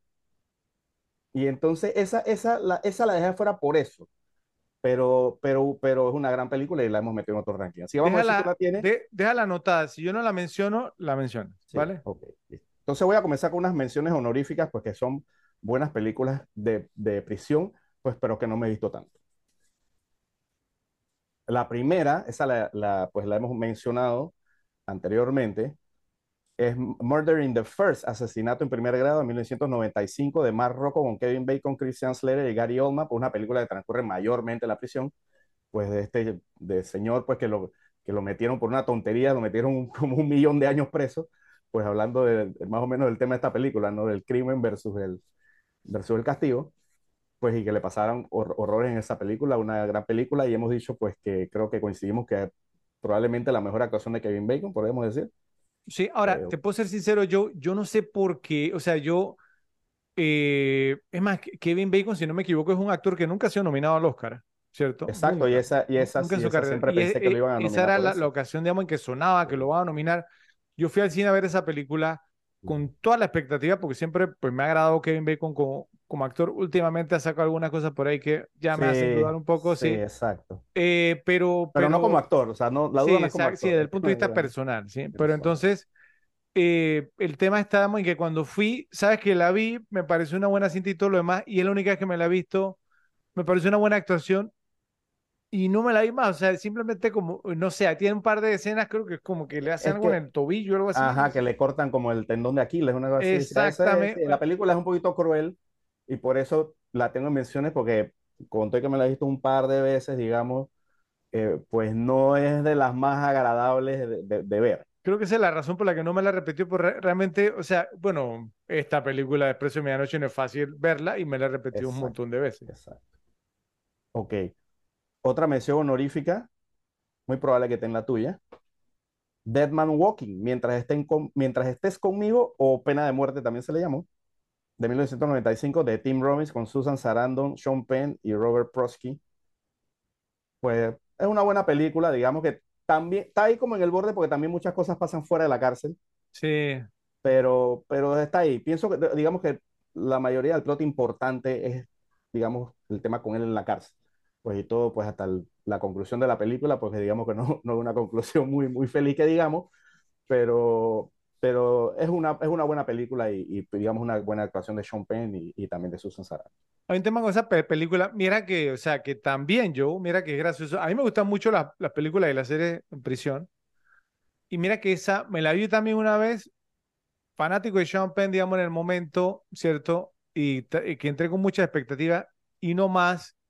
Y también, no sé, corrígeme si me equivoco, eh, o sea, no lo vemos, digamos, como él tanto en la prisión, sino que lo vemos como en la sala de visita hablando con Susan Sarandon, No, pero ¿cierto? están en la prisión. ¿no? No, claro, claro, está en la prisión, pero, pero no vemos como la vida de él en la prisión, Claro, que yo claro, recuerdo, claro, nada más la vi esa vez. claro, No vemos, digamos, como el diario vivir en las duchas, cierto. ¿cierto? Sí, Que claro, yo, digamos, que y- siempre ha y- mencionado y que por el eso, y- jabón lo inquieta. exacto, no, y, y, y, y obviamente, o sea, por eso, que la, por eso la tengo en menciones primero. Segundo, porque más o menos es el tema de, no tanto de Murder in the First, porque no es un tema tanto de, de, de, pues de, de- que Murder in the First sí es más como un poquito más de violencia, de maltrato y todo ese tema. Sí. Pero, pero también es, ese, es, es más o menos ese tema con esta película, pues que me gusta, pero, pero me, me la, me la he visto varias veces, pienso como unas cuatro veces, pero, pero pienso que sí, que no es, digamos, de las más más, pero por eso es que la tengo, en, en, digamos, en menciones. Eh, y la última que tengo, esta película me gusta tanto, esta, esta película me gusta mucho, es una película bien fuerte, bien, o sea, bien de esas películas duras. Eh, no llegó a mí hace tanto tiempo, es pero es muy, muy buena. Pero también es un, un estilo de esas de que son un poquito difíciles de ver, pero, es, pero, pero me gusta, es buena, o sea, y es muy interesante. Se llama Un Profeta de 2009 de Jacques Audiard con Tahar Rahim y Nils Arestrup. Pues de un chico creo que era de Angola y quedó en una cárcel pues en Francia. Pues y es más o menos el caso ese de que el tipo, el tipo digamos, yo, yo te he contado de una serie que se llama The Night Of, que es un tipo que, que está manejando un taxi, lo acusan como de que asesinó a una chica, no sé qué. Ese chico de esas series, digamos, si era alguien totalmente inocente que fue como víctima de una circunstancia y quedó preso. Este no, este sí era un chico que digamos que no era la Santa Paloma, pero es alguien que no era una Santa Paloma y, en la película va evolucionando hasta que se convierte, digamos, en lo peor de lo peor. Y, y, y, es porque desde que llega como que lo obligan, o sea, para que simplemente poder estar como protegidos con alguna gente, tiene que hacer una cosa, eliminar gente, digamos, de, de los, de, del otro, del otro, de los rivales y todo ese tema. O sea, la película es un, un poquito violenta, tiene, tiene bien esa, esa vivencia pues de, de, de la cárcel y eso. Es, es, es muy, muy buena esta película, está está súper, súper bien hecha, muy, muy interesante y, muy, y tiene muy buena, o sea, una tónica bien cool. Ok, la, Pero no la acabo de pero buscar, no se es llama, A fácil de ver. se llama A Prophet en inglés, Sí. 7.8 sobre 10, un buen rating. Eh, di- di- di- dice un, un- un joven hombre algeriano, argelino, es enviado, digamos, a la, a la prisión en Francia. Tú, tú dices que es por, por violación, ¿sí? ¿Era por, por violación? ¿Por qué era? No, no, no me acuerdo, es que no No, me te acuerdo del cargo, pero, Bueno, pero el tipo no era, digamos, nadie, o sea, no era un gángster, ¿entiendes? ok, Y cuando entra, entonces está con, digamos, con la gente de la banda que es de lo peor de lo peor, y como que la primera asignación que le ponen es, esta película, la primera es que la vi, la, la vi en cable comenzada, y la vi en una parte justo donde le estaban explicando cómo iba como a, a matar al tipo que, que tenía que matar. Y entonces el tipo se tenía como que meter una, como una gilet eh, en la boca, y entonces salía el tipo practicando y cortándose toda la boca, para cuando llegaron el tipo sacar y cortar el cuello. Y, esa escena, eh, digamos, cuando pues ya llega y, y, hace lo, por lo que le ordena, pues es, violenta. pero la, la película está está está súper bien. Y volvemos al tema, entra por algo, eh, digamos, pero es un tipo que, que, o sea, que no es alguien de repente, no, que no es un gánster, pues. Ok, Pues, y, y, y, y- termina convirtiéndose en, pues, en lo peor, en lo peor de ok. lo peor.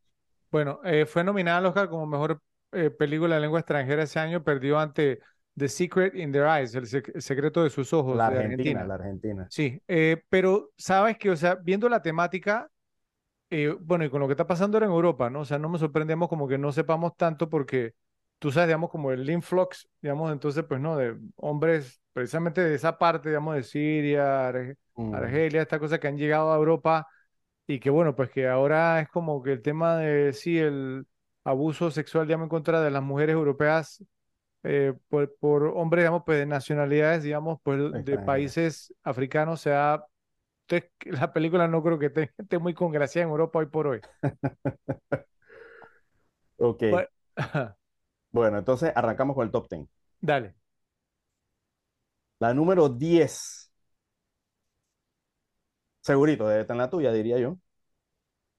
Papillón de 1973 de Franklin J. Schaffner con Steve McQueen, Dustin Hoffman y Victor Jury. Pues una, es una buena película, digamos que la vi también bastante tarde, creo que la vi por los noventa y pico y eso, después de que salió, o sea, muchos años después de que salió.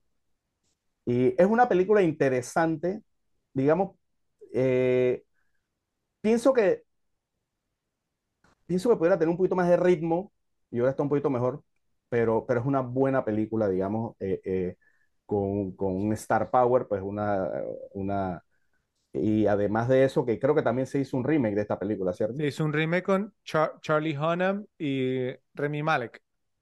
Ah, sí, un poquito Sí. downgrade en cuanto a los actores, pero, pero, pero la original me gusta, me, la, gusta- me gusta repetírmela, es una película interesante, no digamos de las más repetibles para mí que me, que me repita de este género de, pues, de prisión, pero sí me la repito, digamos, cada X años por ahí me la vuelvo a ver, es una película interesante, sobre todo, digamos, por Steve McQueen y Dustin Hoffman, ¿no? Por, por, por los personajes. Ok, Es, es Rami Malek. Yo, yo siempre digo Remy, es Rami Rami, Malek Rami. y Charlie Hun- Hunnam. Pero te, te quería preguntar, o sea, yo, porque yo mencioné esa película un ranking, eh, un episodio anterior, y tú hiciste como que no, no sé, no te ha gustado, algo así, o, No, o no debió sé, ser no, la, debió ser la de Rami Malek. no, no mencionaste nada. No, no, no, fue, fue el No, original, o sea, pero, no, o no, sea, no, no, jamás puedo haber dicho eso. sí, bueno, ok. La número 9. Aquí esta, esta es interesante porque yo estoy seguro que tú no tienes esta, pero sí la tienes. La número 9 es The Longest Yard, golpe bajo, el juego, el juego final, pero la de 2005, Oh, wow. de Peter Seagal con Adam Sandler, Burt Reynolds y Chris Rock. Además, bueno, pues salen pues muchísimos, algunos jugadores de la NFL, sale Nelly, sale eh, luchadores de la WWE, WWE, que pues eso pues también, Sale Ma- Michael. Irvin, sale Nick Sí, sale Ma-. Michael Irvin, sale pues eh, Kevin Nash eh, y, y algunos luchadores. Es una película cool. La- yo he visto la original, pero me he visto más esta. No sé, el tema que te Chris Rock, yo soy fan de Chris Rock. Me gusta Chris Rock, obviamente con los jugadores NFL la hace divertida. También sale Terry Crews, también sale en esta película. Goldberg es el que sale, ¿no? Ajá, sale Bill Goldberg también. Es, es, es, es una película pues muy, muy divertida y la verdad que de las Adam Sandler, que no soy tan fanático y esto de las comedias, pues es de las que más me gusta, aparte que es el fútbol americano. Ok, pero espérate un segundo. Entonces, te, o sea, a mí me gustan las dos, pero ¿te, te parece más repetible el remake que el original? Sí, Oh, wow. Ok, sí, sí. La original no sabía Goldberg ni Kevin Nash ni nada de ese. No Y está bien, Stone. Cold creo que también sale ahí. Sa- sale Mandíbula y Ri- eh, Richard Kiel sale en la original, el de James Bond. No, no, no. Yo, yo me quedo con esta, o sea, yo me, la he repetido No, más. no, es muy graciosa, está muy bien Sí, hecha. sí, sí, sí. sí. Eh, la número 8, esta te quiero ver la cara. Porque yo sé que cuando tú estabas vi- a- buscando listados de películas, esta, esta película apareció. Y de hecho la vi en varios listados y muy alta incluso. eh, pero estoy seguro que no la tienes, estoy seguro que vas a poner tu cara. Pero es una, es una película muy divertida. La número 8, Chicken Run, Pollitos en Fuga de 2000 de Peter Lord y Nick Park con Mel Gibson, Julia Sawalha y Phil Daniels. ¿En serio yo voy a En poner serio, Chicken eh, Run? Chicken Run me la he visto bastantes veces, es súper divertida, pues es una, es una versión con pollos de El Gran Escape y Stalag 17, para que sepas. Es- Yo lo es- sé, es- y es- tú sabes es que yo soy fanatiquísimo de Mel Gibson, pero para ponerle a un ranking de repetible sobre películas de prisión, Sí, oh, total, total, total. Me la he visto bastantes veces, la considero muy divertida. Me gustan, pues, estos, estos directores de animación. De hecho, ellos tienen, pues, otros, otros personajes que son muy famosos y que también me he visto varias veces, pues, las películas de ellos son muy, muy divertidas. esas no fueron las últimas pel- películas, digamos, vamos a decir, taquilleras con stop motion, ¿no fue? Eh, no, ¿Esa no es con stop motion? sí es stop motion, pero, o sea, ellos, ellos- si no me equivoco, ellos son los que hicieron Wallace y Gromit y ellos, y aparte Pero de Wallace y Gromit no fue tan exitosa como Chicken claro que sí, creo que fue ¿Te tan nominado. parece? Vamos a Claro, buscarlo, a ver. Vamos a ver cuál recaudó más, Joe. Probablemente Chicken Run, pero Wallace y Gromit también fue bien, bien conocida. Primero Creo que también- eh, Chi- Chicken Run tuvo secuela y todo, mira. Bueno, esa sí no me la sabía. Eh, bueno, para que veas. Recaudó 227 millones Chicken Run. Wow, bastante. Eh, y Wallace No, no creo que Gromit es del 2005, ¿no? The Curse of the El Ra- eh, eh, em, Were Rabbit. Porque hay varias Wa- Wallace y Gromit. The Curse. ¿Ok? Sí, varias. Esa recaudó. Ni siquiera dice cuánto recaudó. No creo que tanto, no creo que tanto. Yo creo que Chicken Run fue más popular. Espérate, espérate. Vamos a ver, vamos a ver. Porque tendría que entrar de momento, pero no, IMDb, en IMDb sí, da- sí dan el, el- el total. Eh, esta recaudó eh, 194 millones. No le fue tan mal, pero sí, pero, Nada mal. pero Chicken Run, mal. digamos, sí le fue mejor. Sí, claro, fue mucho más popular.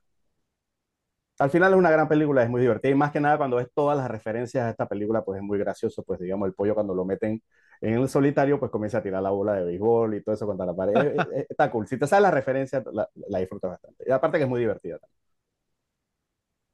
La número 7. Mira, de aquí en adelante,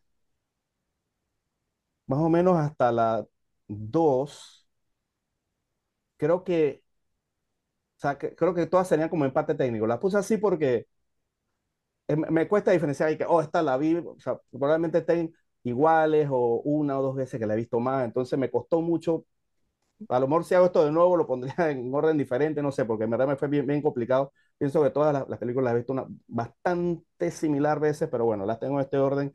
Digamos que estas son todo, prácticamente todas, todas un empate técnico hasta la 2, pero vamos a ponerla en este orden. Ok, ahora, si menciona, es que ahí viene el tema. Si mencionaste Chicken Run, que está basada en el Gran Escape, ¿cierto? Entonces, digamos, entonces un campo de prisioneros de guerra califica también. Claro, es una prisión, ¿no? Ok, ok, dale. Si, son prisioneros de guerra, ¿no es una prisión? Ah, ah, no es lo mismo, pero bueno, dale. Sí, es lo mismo. Te estoy molestando, te estoy molestando. La número 7, pues ya estas son, digamos que, o sea, esta podría estar de 2 o, o de 3 o de 4, o sea, en verdad, que todas están bastante similares. Pero la número 7 es In the Name of the Father, en el nombre del Padre, 1993, de Jim Sheridan con Daniel Day-Lewis, Peter Postlethwaite y Alison Crosby. Esta película, yo te lo he dicho varias veces, la película me gusta un montón, o sea, también, Yo sabía que la ibas a meter, ¿sabes? también un, un- un caso de la vida real, pues estos chicos que los metieron, digamos, de una manera bastante dudosa, cumplieron pues muchísimos años en la cárcel, eh, eh, pues, y el personaje de Peter, Postlethwaite, que era el papá de Daniel Day-Lewis, falleció en la cárcel y todo, todo entonces eso, o sea, es como, digamos, eh, pues todas las, lo que tuvieron que pasar esta gente, digamos, por acusaciones pues ridículas de, la- de los tiempos, pues esos tiempos que tenían pues conflicto con Inglaterra y todo ese tiempo, ¿no? Sí. Una gran, gran película y obviamente Daniel Day-Lewis, éxito.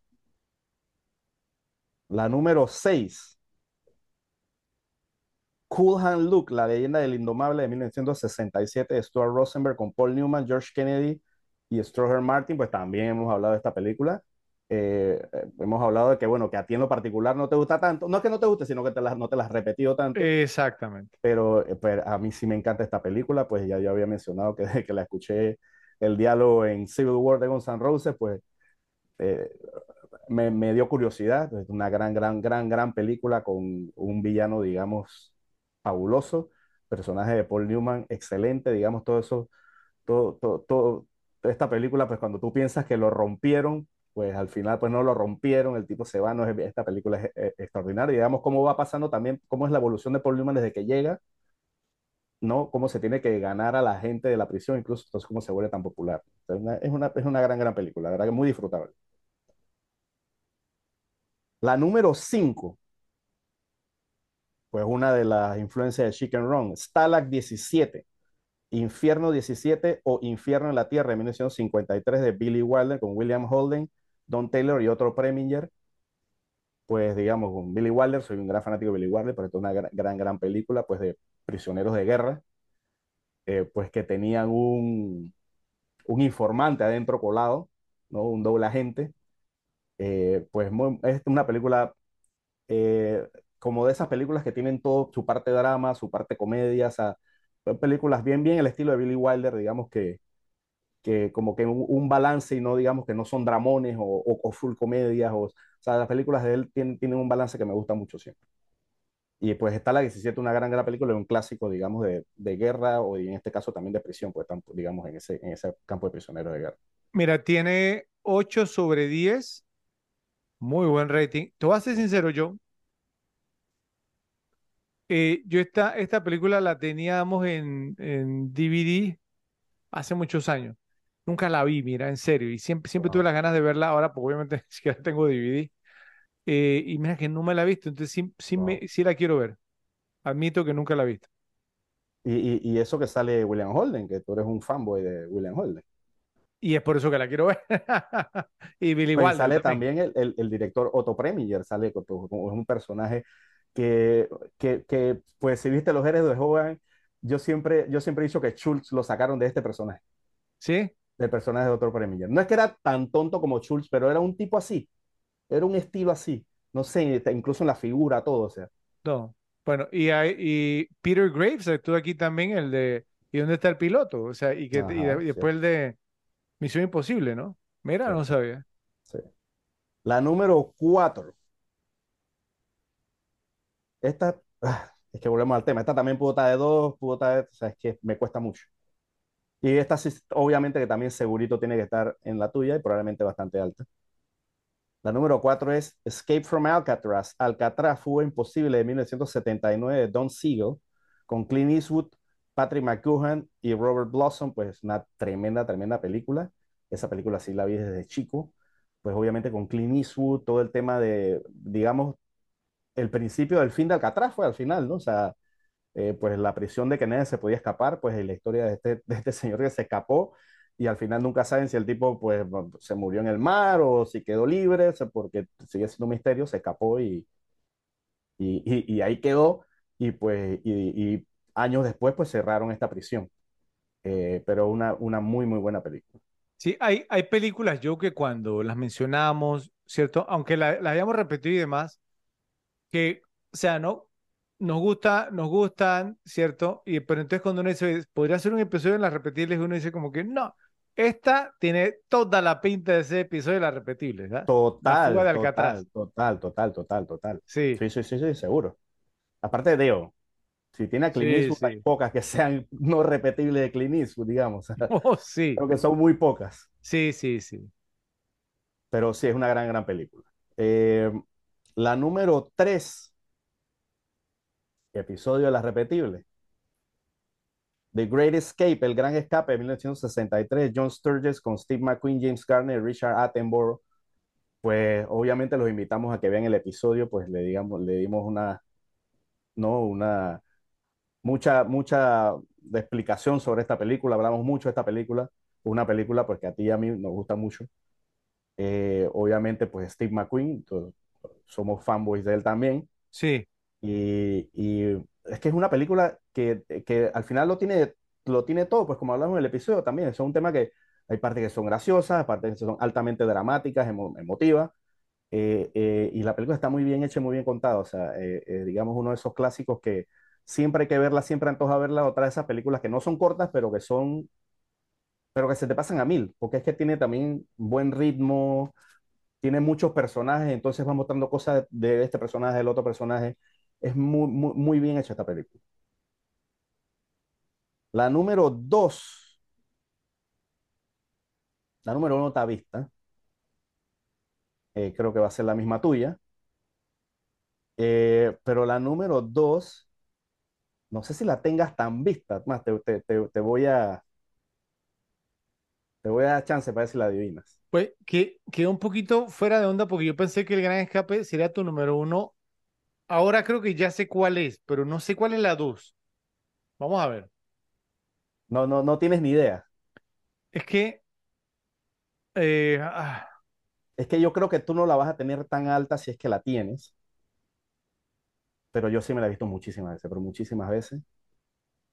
es que Y, si, si, si, le, si, si te la digo y fallo, entonces estoy entonces te, robándome de- mi, te mi delatas, propio te Thunder. delatas, te Sí, delatas. Bueno, el único dato que te voy a decir es que sale James Cromwell. James Cromwell. Ah, no, no sé. Ok.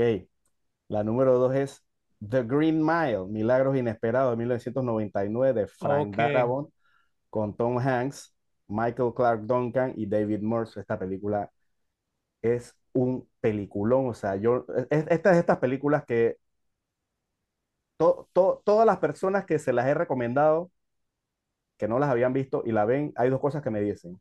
He llorado como una bestia y qué película. O sea, eh, eh, eh, es una, es una gran, gran película. O sea, y, un, y, y de esas películas que la primera vez que la ves no lo ves venir de que, de que, de que va de ninguna manera. O sea, todo el tema de la cárcel, todo este tema, y de repente tiene como ese, no ese plot point de que porque el tipo tenía ese poder, entonces, digamos, eh, eh, eh, la verdad que esta es, una tremenda, tremenda película, eh, con, o sea, con muchas partes muy interesantes, o sea, este- esta película a mí me encanta, es una película también bien larga, es más de tres horas, Es que es larguísima, sí. Eh, pero, pero es que es brillante todos los personajes, digamos, y un... Y uno de esos, y también esta película tiene uno de esos villanos que uno nunca se acuerda hasta que se acuerda, y se acuerda claro. que es, es un gran infeliz, también tiene un gran villano, pues, y digamos, satisfactorio también el desenlace, ¿no? de lo que le pasa al final. Ahora, mira, eh, te vas a caer para atrás, pero es- esa película no entró en, en Po- ninguno de los míos. Por eso, por, por eso yo sospechaba que... Pero, pero, pero aquí viene el punto, aquí viene el punto. Que, o sea, entonces estoy viendo que Frank Darabont es tu top 2.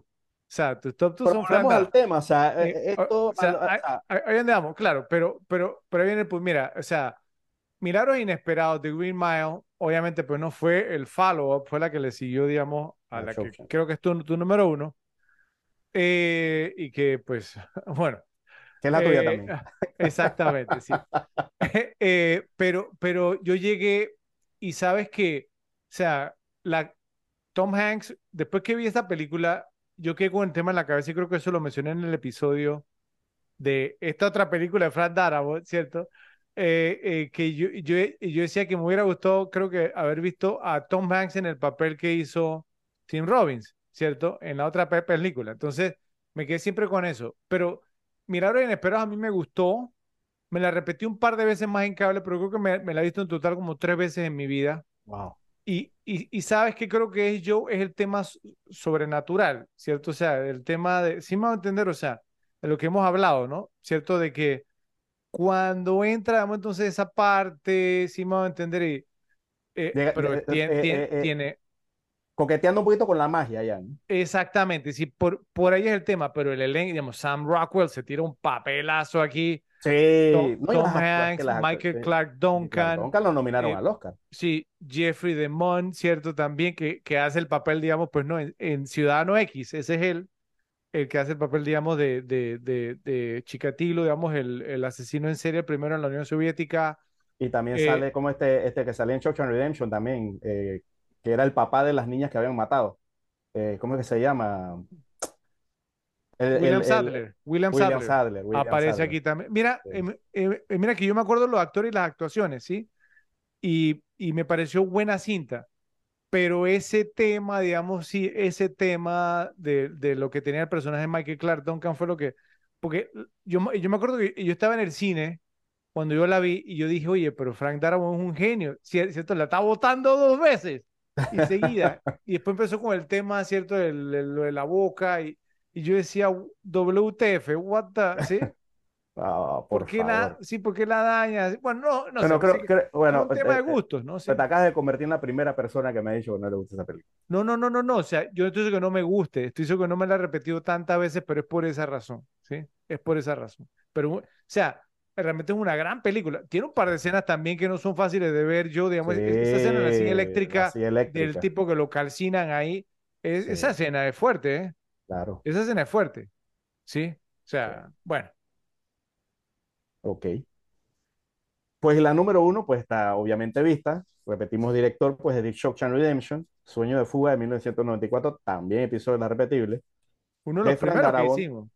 con Tim Robbins, Morgan Freeman y Bob Gunton. No, el primero fue The Dark Knight. No, di- dije uno de los primeros que Ah, uno hicimos. de los primeros, sí, cierto, uno de los primeros. Creo que fue uno de los tres primeros, si mal no Fue el recuerdo. segundo que hicimos. Ok. Pues digamos, también pues le echamos todas las flores que se le puede echar a esa película, pues una gran, gran película, por algo está, si no me equivoco, el número uno en IMDb, digamos, en la votación.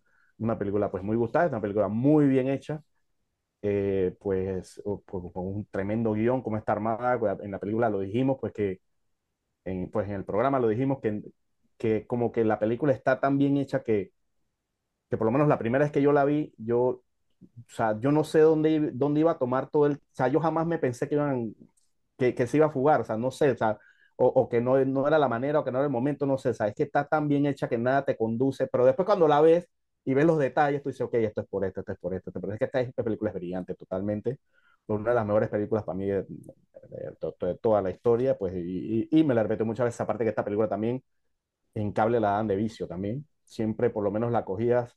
Siempre me acuerdo, yo no sé, a mí me pasaron con, con, esta película en particular, de que muchas veces que, digamos que la, que la cogía en algún canal pasando, justo está en la parte de Tim Robbins cuando está hablando con Morgan Freeman afuera de la cárcel, que está sentado ahí, digamos, antes de que pase todo lo que pasa. Siempre como que la, la, la, cogía en ese punto, no siempre, pero digamos, la gran mayoría de las veces la cogía en ese punto. O sea, era una cosa impresionante. La parte que yo mencioné de que, que no me gustó la, la actuación de Tim Robbins en el episodio, ¿te acuerdas? Sí, Y es como de que, ah, y que, que trató de sonar como Clint Eastwood. Ok, pues esa es mi número uno. Ok, yo, pues, o sea, un, un buen listado, un, un listado, digamos, completo, bastante respetable, ¿cierto? Hay algunas, digamos, pues, no, que me gustaría preguntarte también sobre ellas, eh, pero pues como las tengo, digamos, entonces, pues no en mi ranking, no, no quiero, digamos, como robarme a mí mismo el Steal My Own Thunder. Vamos a ver si tienes la que yo no metí voluntariamente porque, porque aunque... Bueno, ahora vamos a... Ahora, si, No, si no, no la pero- dices, te la digo. Bueno, bueno, está bien, está bien. Eh, eh, si, si yo no la menciono, tú la incluyes, pero, pero no, no un buen ranking. Un par, digamos, pues no, de sorpresa lo de, lo de Chicken Run, sí creo que te puedo hacer reclamo abiertamente a, eh, a nombre, digamos, pues no, de, de, de la comunidad repes. Vamos a ver qué, Bueno, qué dicen. sabe- sa- sabes que en varios listados, en un listado en particular, eh, lo vi en un ranking pues de todo, de grandes películas de la historia de cárceles, y esta estaba arriba de películas como esta que estamos haciendo hoy, El Expreso Medianoche. De hecho, de hecho creo que en una estaba, estaba arriba de Stalag 17, creo que estaba Stalag 17 y después estaba esta. Me, me estás bromeando, ¿verdad? No, no, no es ninguna broma. O sea, no estás bromeando. Ok. Ahora, no, no, no vi que incluyeras, digamos, como ninguna reciente, ¿cierto? Ha habido algunas, no decir que son grandes eh, películas, pero ha habido algunas recientes, no sé qué, yo, yo sé que hay personas que les gusta, ¿sí? No, ninguna reciente así que te llamara la, la Por lo menos que me atención, acuerde, no. ¿no? Ok. Bueno, eh, por ahí, digamos, la, la, la, la de Schwarzenegger con Stallone de Escape Plan, Plan de Escape, algo así, ese, ni tipo de películas nunca te llamaron la atención, Ni la he visto. ¿no? La de Vince Vaughn, sé que no, te- no te gusta Vince Vaughn, pero esta película fue, fue aclamada, la de Brawl in Cell Block 99, ¿cierto? Como pelea en la, en la celda 99, no fue aclamada. Y es esta de Mel Gibson como su comeback después que lo desterraron, eh, esa de Get the Gringo, agarra, atrapen al gringo, no, tampoco No te gustó. Eh, hubo algunas ahí, ¿no? Sí. Bueno, esta yo no la tengo, pero pensé que era como tu estilo, tu, tu- tu tipo de película, Birdman of Alcatraz, con, con Burt Lancaster. ¿Qué pasó Mira ahí? que, mira que la vi en los listados y no la he visto y pues, pues la tengo en, la puse ahí en mi, en mi, en mi to-do list. Ok, ok. Bueno, está bien, yo. Un, un buen listado. Va- vamos a ponerse un buen listado, un poquito diferente al mío. Vamos a ver qué es lo que acontece. Pero lo más importante, ¿qué dicen los repes? Y me gustaría que los repes nos dijeran también, Joe, porque creo que fue nuestro segundo episodio. Estoy seguro de que Sueño de Fuga, de Shawshank Redemption, fue nuestro segundo episodio. Que vean el episodio y nos digan, o sea, pues no, sí, porque mencionamos que El Caballero de la Noche se merecía como que le hiciéramos un remake, un redo al episodio. Si Sueño de Fuga, no sé si considera, digamos, también, ¿tú qué, opinas, Joe? ¿Se lo hacemos? O sea, ¿se lo merece? Probablemente habr- habría que revisitarlo Tenemos que para, revisitarlo. Pero que sean los repes los que nos digan, ¿cierto? claro, Nosotros en, en su momento, obviamente, era el segundo episodio. Y si hicimos lo mejor que pudimos, pero que los repes nos digan, pues si quieren que lo hagamos. Y si nos dicen que sí, lo hacemos, ¿cierto? cierto. Ok, entonces, eh, buen listado yo, a ver qué nos dicen los repes. Me toca a mí en esta ocasión, yo voy a dar eh, mi top 10, mis top 10 películas repetibles con trama en prisión. Al igual que tú, tengo algunas menciones honoríficas, contrario a ti, yo sí traigo, digamos, algunas que son un poquito más recientes, ¿cierto? Que, que me gustaron. Eh, y mi primera mención honorífica es una Joe, eh, yo la he mencionado anteriormente, una que se llama en inglés Shot Caller, Maestro del Crimen, del 2017 con Nicolás Coster-Waldau y John Bernthal. Esta película o sea, a mí me gustó mucho, yo la vi, digamos, la primera vez que la vi fue en, un, en un vuelo, en un avión, eh, y es- está muy bien hecha, sí, o sea, es una historia, de un tipo, o sea, ¿no? Un, eh, un yopi, sí, o sea, un eh, pues no, que, que tiene, digamos, entonces, pues no, su, negocio, su trabajo, ¿cierto? Entonces está como con su esposa y tiene como un double date, ¿cierto? Eh, y entonces pues están tomando vino y estas cosas, hicieron una de estas cenas y de repente cuando van, digamos, en, en el, en el, de regreso, él va, va manejando y entonces, ¡pam! Sí, hay un, un choque de la nada, entonces como el tipo estaba tomando, ¿cierto? Entonces, creo que murió gente, ¿cierto? Entonces, que se distrajo un poco y entonces va, va preso, termina preso. Entonces esto es, digamos, en Los Ángeles, ¿no? ¿Cierto? Creo que, y entonces que, entonces que en Los Ángeles está toda esta cultura de las pandillas, ¿sí?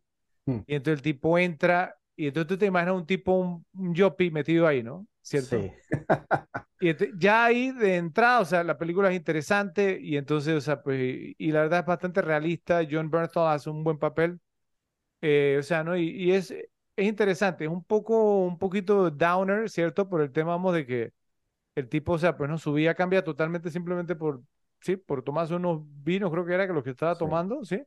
Pero bueno, no me la he visto, vamos, tantas veces, más reciente, entonces, pero creo que puede ir escalando.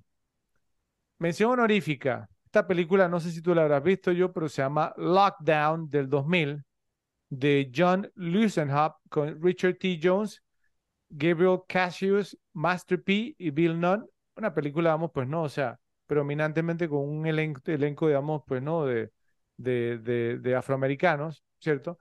Una película, vamos, muy buena. Yo, la verdad, la verdad, eh, es, digamos, como un grupo de amigos, uno de ellos es nadador, ¿cierto? Que porque teníamos como mucho talento, eh, eh, un atleta, y entonces, o sea, pues no, se metíamos como un problema, no me acuerdo qué, qué fue lo que pasó bien, pero entonces cuando entran a la cárcel, entonces pues entran, son tres amigos, ¿cierto? Y entonces, o sea, pues no, eh, el nadador, ¿cierto? Él, como el, sí, como el tipo íntegro, entonces tuvo la buena suerte con lo que le tocó como con un veterano, ¿cierto? En la celda.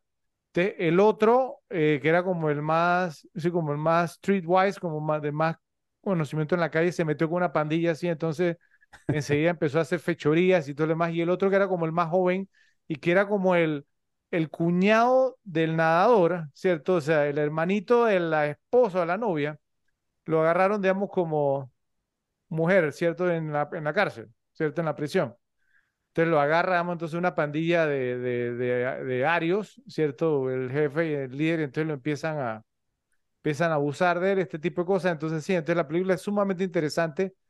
Eh, tiene, tiene un par de raperos, digamos, ahí. Entonces, o ¿no? Es, es buena película. La verdad, la verdad, la repetían, digamos, por cable algunas veces, y entonces yo me la vi algunas veces. Es muy buena cinta. Eh, y bueno, pues no, no, no quiero contar tanto porque creo que vale la pena verla. Esta yo pensé, la que viene, yo pensé, pensé que tú la ibas a mencionar, no sé si tú la habrás visto.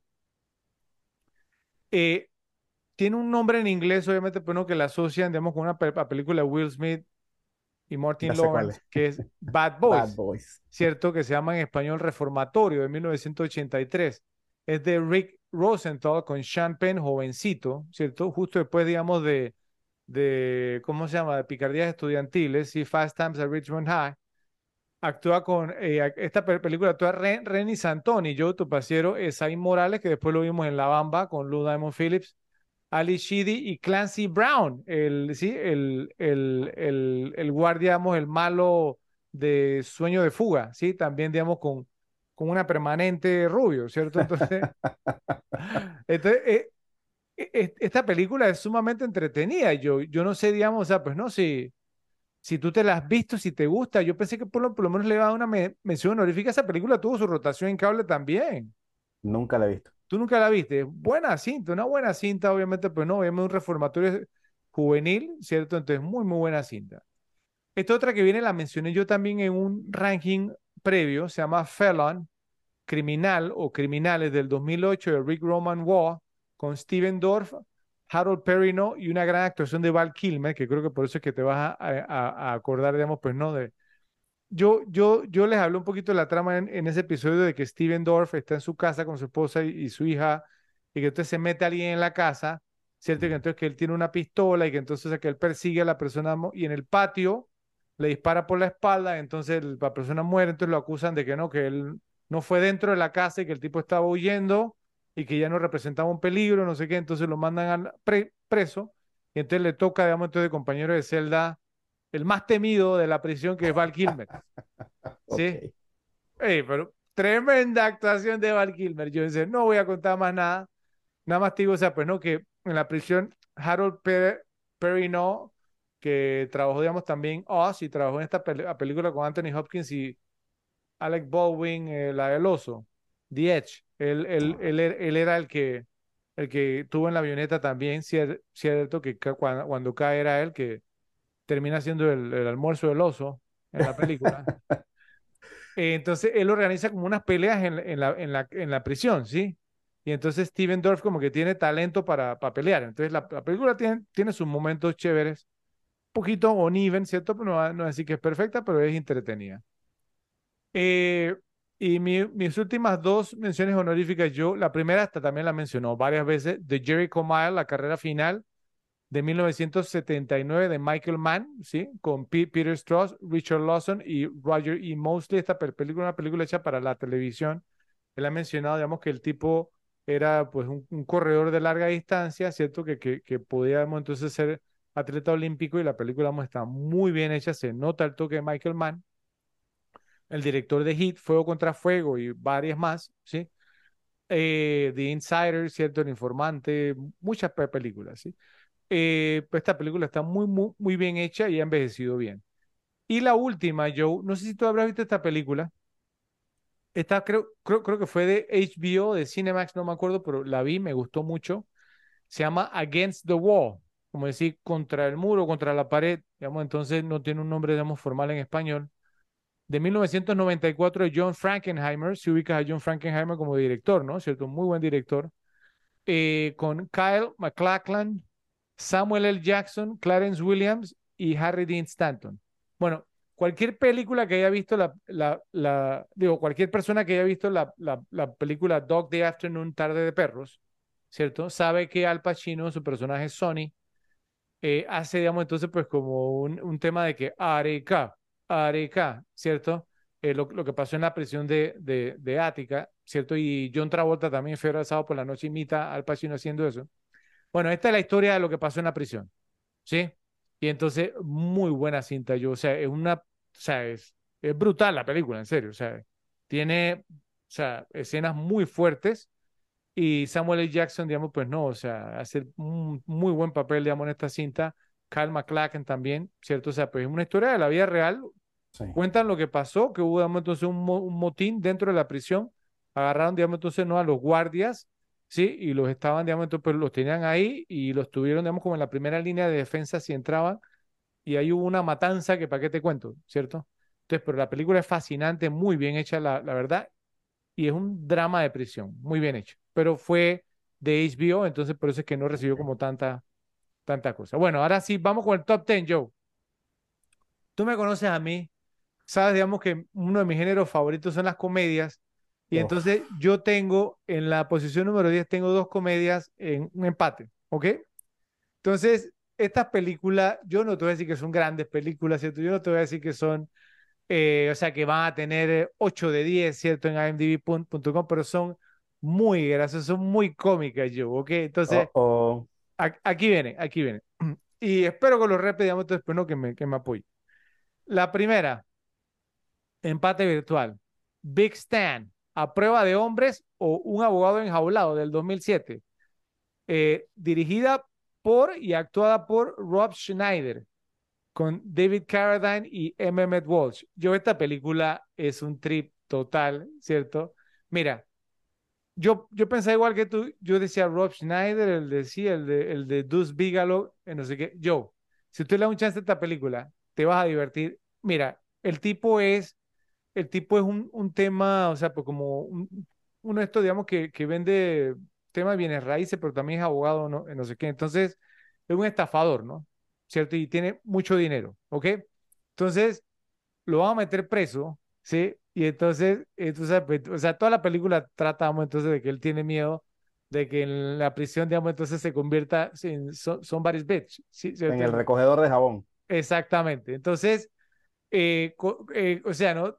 Empieza que, que, que, quiere tomar clases de karate, no sé qué, entonces se encuentra con David Carradine, el mismísimo Kung Fu, ¿cierto? Y entonces Carradine, que se hace una, o sea, fue más o menos, digamos, como un poquito después de Kill Bill, entonces, cada se hace un papelazo muy gracioso, ¿cierto? Como el maestro. Y entonces lo empieza a entrenar y, no, entonces, tú sabes que en Estados Unidos te dan como unos meses que te, te que tienes, que entregarte. Es cuando entra a la prisión Big Stan, o sea, e, es, Stan se llama el personaje, el tipo entra preparado, yo, pero el tipo entra y es muy graciosa la película, en serio, en serio, dale un chance, en serio, en serio. Bueno, esa es una. y la otra comedia. Con, decirte que Vince Bond me cae ultra bien al lado de, de Rob Schneider. Bueno, te digo una cosa. No sé si estás enterado sobre la inclinación política de Rob Schneider, pero eso debería causar que te cayera mejor. ¿eh? Porque ha sido uno de los pocos que ha salido, digamos, a, hablar, digamos, con algo de sentido común. Eso no es suficiente. Bueno, pero esta está empate, Joe, con una que se llama Let's Go to Prison, vamos a la prisión del 2006, dirigida por Bob Odenkirk, que digamos es, tú sabes quién es, ¿no? ¿Cierto? Que hacía el papel, digamos, de Saul, Saul Goodman, en Breaking Bad y obviamente en Better Call Saul, o sea, un, comediante, o sea, ¿no? Accomplished, o sea, ¿no? Totalmente comprobado. Y actúa Dax Shepard, Will Arnett y Chai McBride. Esta película yo, eh, eh, es un trip porque también, digamos, entonces Will Arnett hace el papel como el hijo, digamos, de un político, ¿cierto? Obviamente, pues no. Entonces, eh, pero a este, digamos, si lo enjuician, o sea, lo, lo, lo, lo, mandan a prisión, digamos, como injustamente, porque el, eh, el, el, hijo de un juez, era un juez. Y entonces Dax Shepard eh, hace el papel, digamos, como de un career criminal, como un criminal, que ha estado toda su vida en prisión. Y entonces se quiere vengar del juez. Entonces, cuando él sale de prisión, el juez muere. Entonces, este dice, bueno, me voy a vengar del hijo. Entonces hace todo para, que lo manden a prisión. Él se va a prisión y como él tiene, a su pueblo, entonces hacerle la vida imposible al hijo en prisión. ¿Cierto? Y entonces Will, Arnett entra, pero uno de estos yopis y no tiene ni idea, ¿no? Sí, ¿Cierto? Es como un pajarito en la prisión.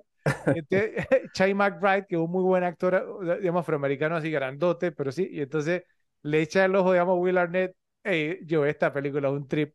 Y Will Arnett sí es muy gracioso. Es, es un trip esta película, muy graciosa. Yo me la he visto varias veces, la recomiendo altamente. Bueno, la número nueve, Joe. Otro empate virtual.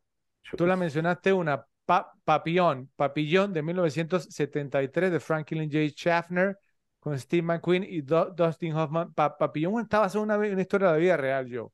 Incluso yo mencioné que el remake, si bien es cierto, o sea, baja un poquito, digamos, obviamente. Charlie Hunnam. Eh. Charlie Hunnam, sí, y, eh. Rami Malek, o sea, no está a la altura, pero no es malo, ¿eh? O sea, incluso yo recomendaría ver Papillón, la, original, con McQueen y Dustin Hoffman, y ver el remake, pues, ah, está bien, está bien. Eh, pero Papillón es una historia de la vida real sumamente fascinante, ¿cierto? También, o sea, pues no, esa, esa historia y esta película sí se, sí, o sea, pues no, se, se mantuvo dentro, digamos, de, lo que fue la historia real. Es, es una gran película, ¿verdad? Pero no me la he visto tanto, digamos, entonces. Y esta está empate, Joe, con otra comedia, ¿cierto? Esta sí tú te las tienes que haber visto porque tiene uno de tus actores favoritos o tiene uno de los actores que es el actor principal de una de las películas que tú has dicho que más te has visto en tu vida, y estoy hablando de Gene, Wilder, Stir Crazy, Locos de Remate, 1980, dirigida por Sidney Poitier, mira que yo no sabía que Sidney Poitier la había dirigido, con Gene Wilder, Richard Pryor y Craig T. Nelson, esta película, un trip, yo no me digas que tú no te has visto Stir Crazy, es muy graciosa.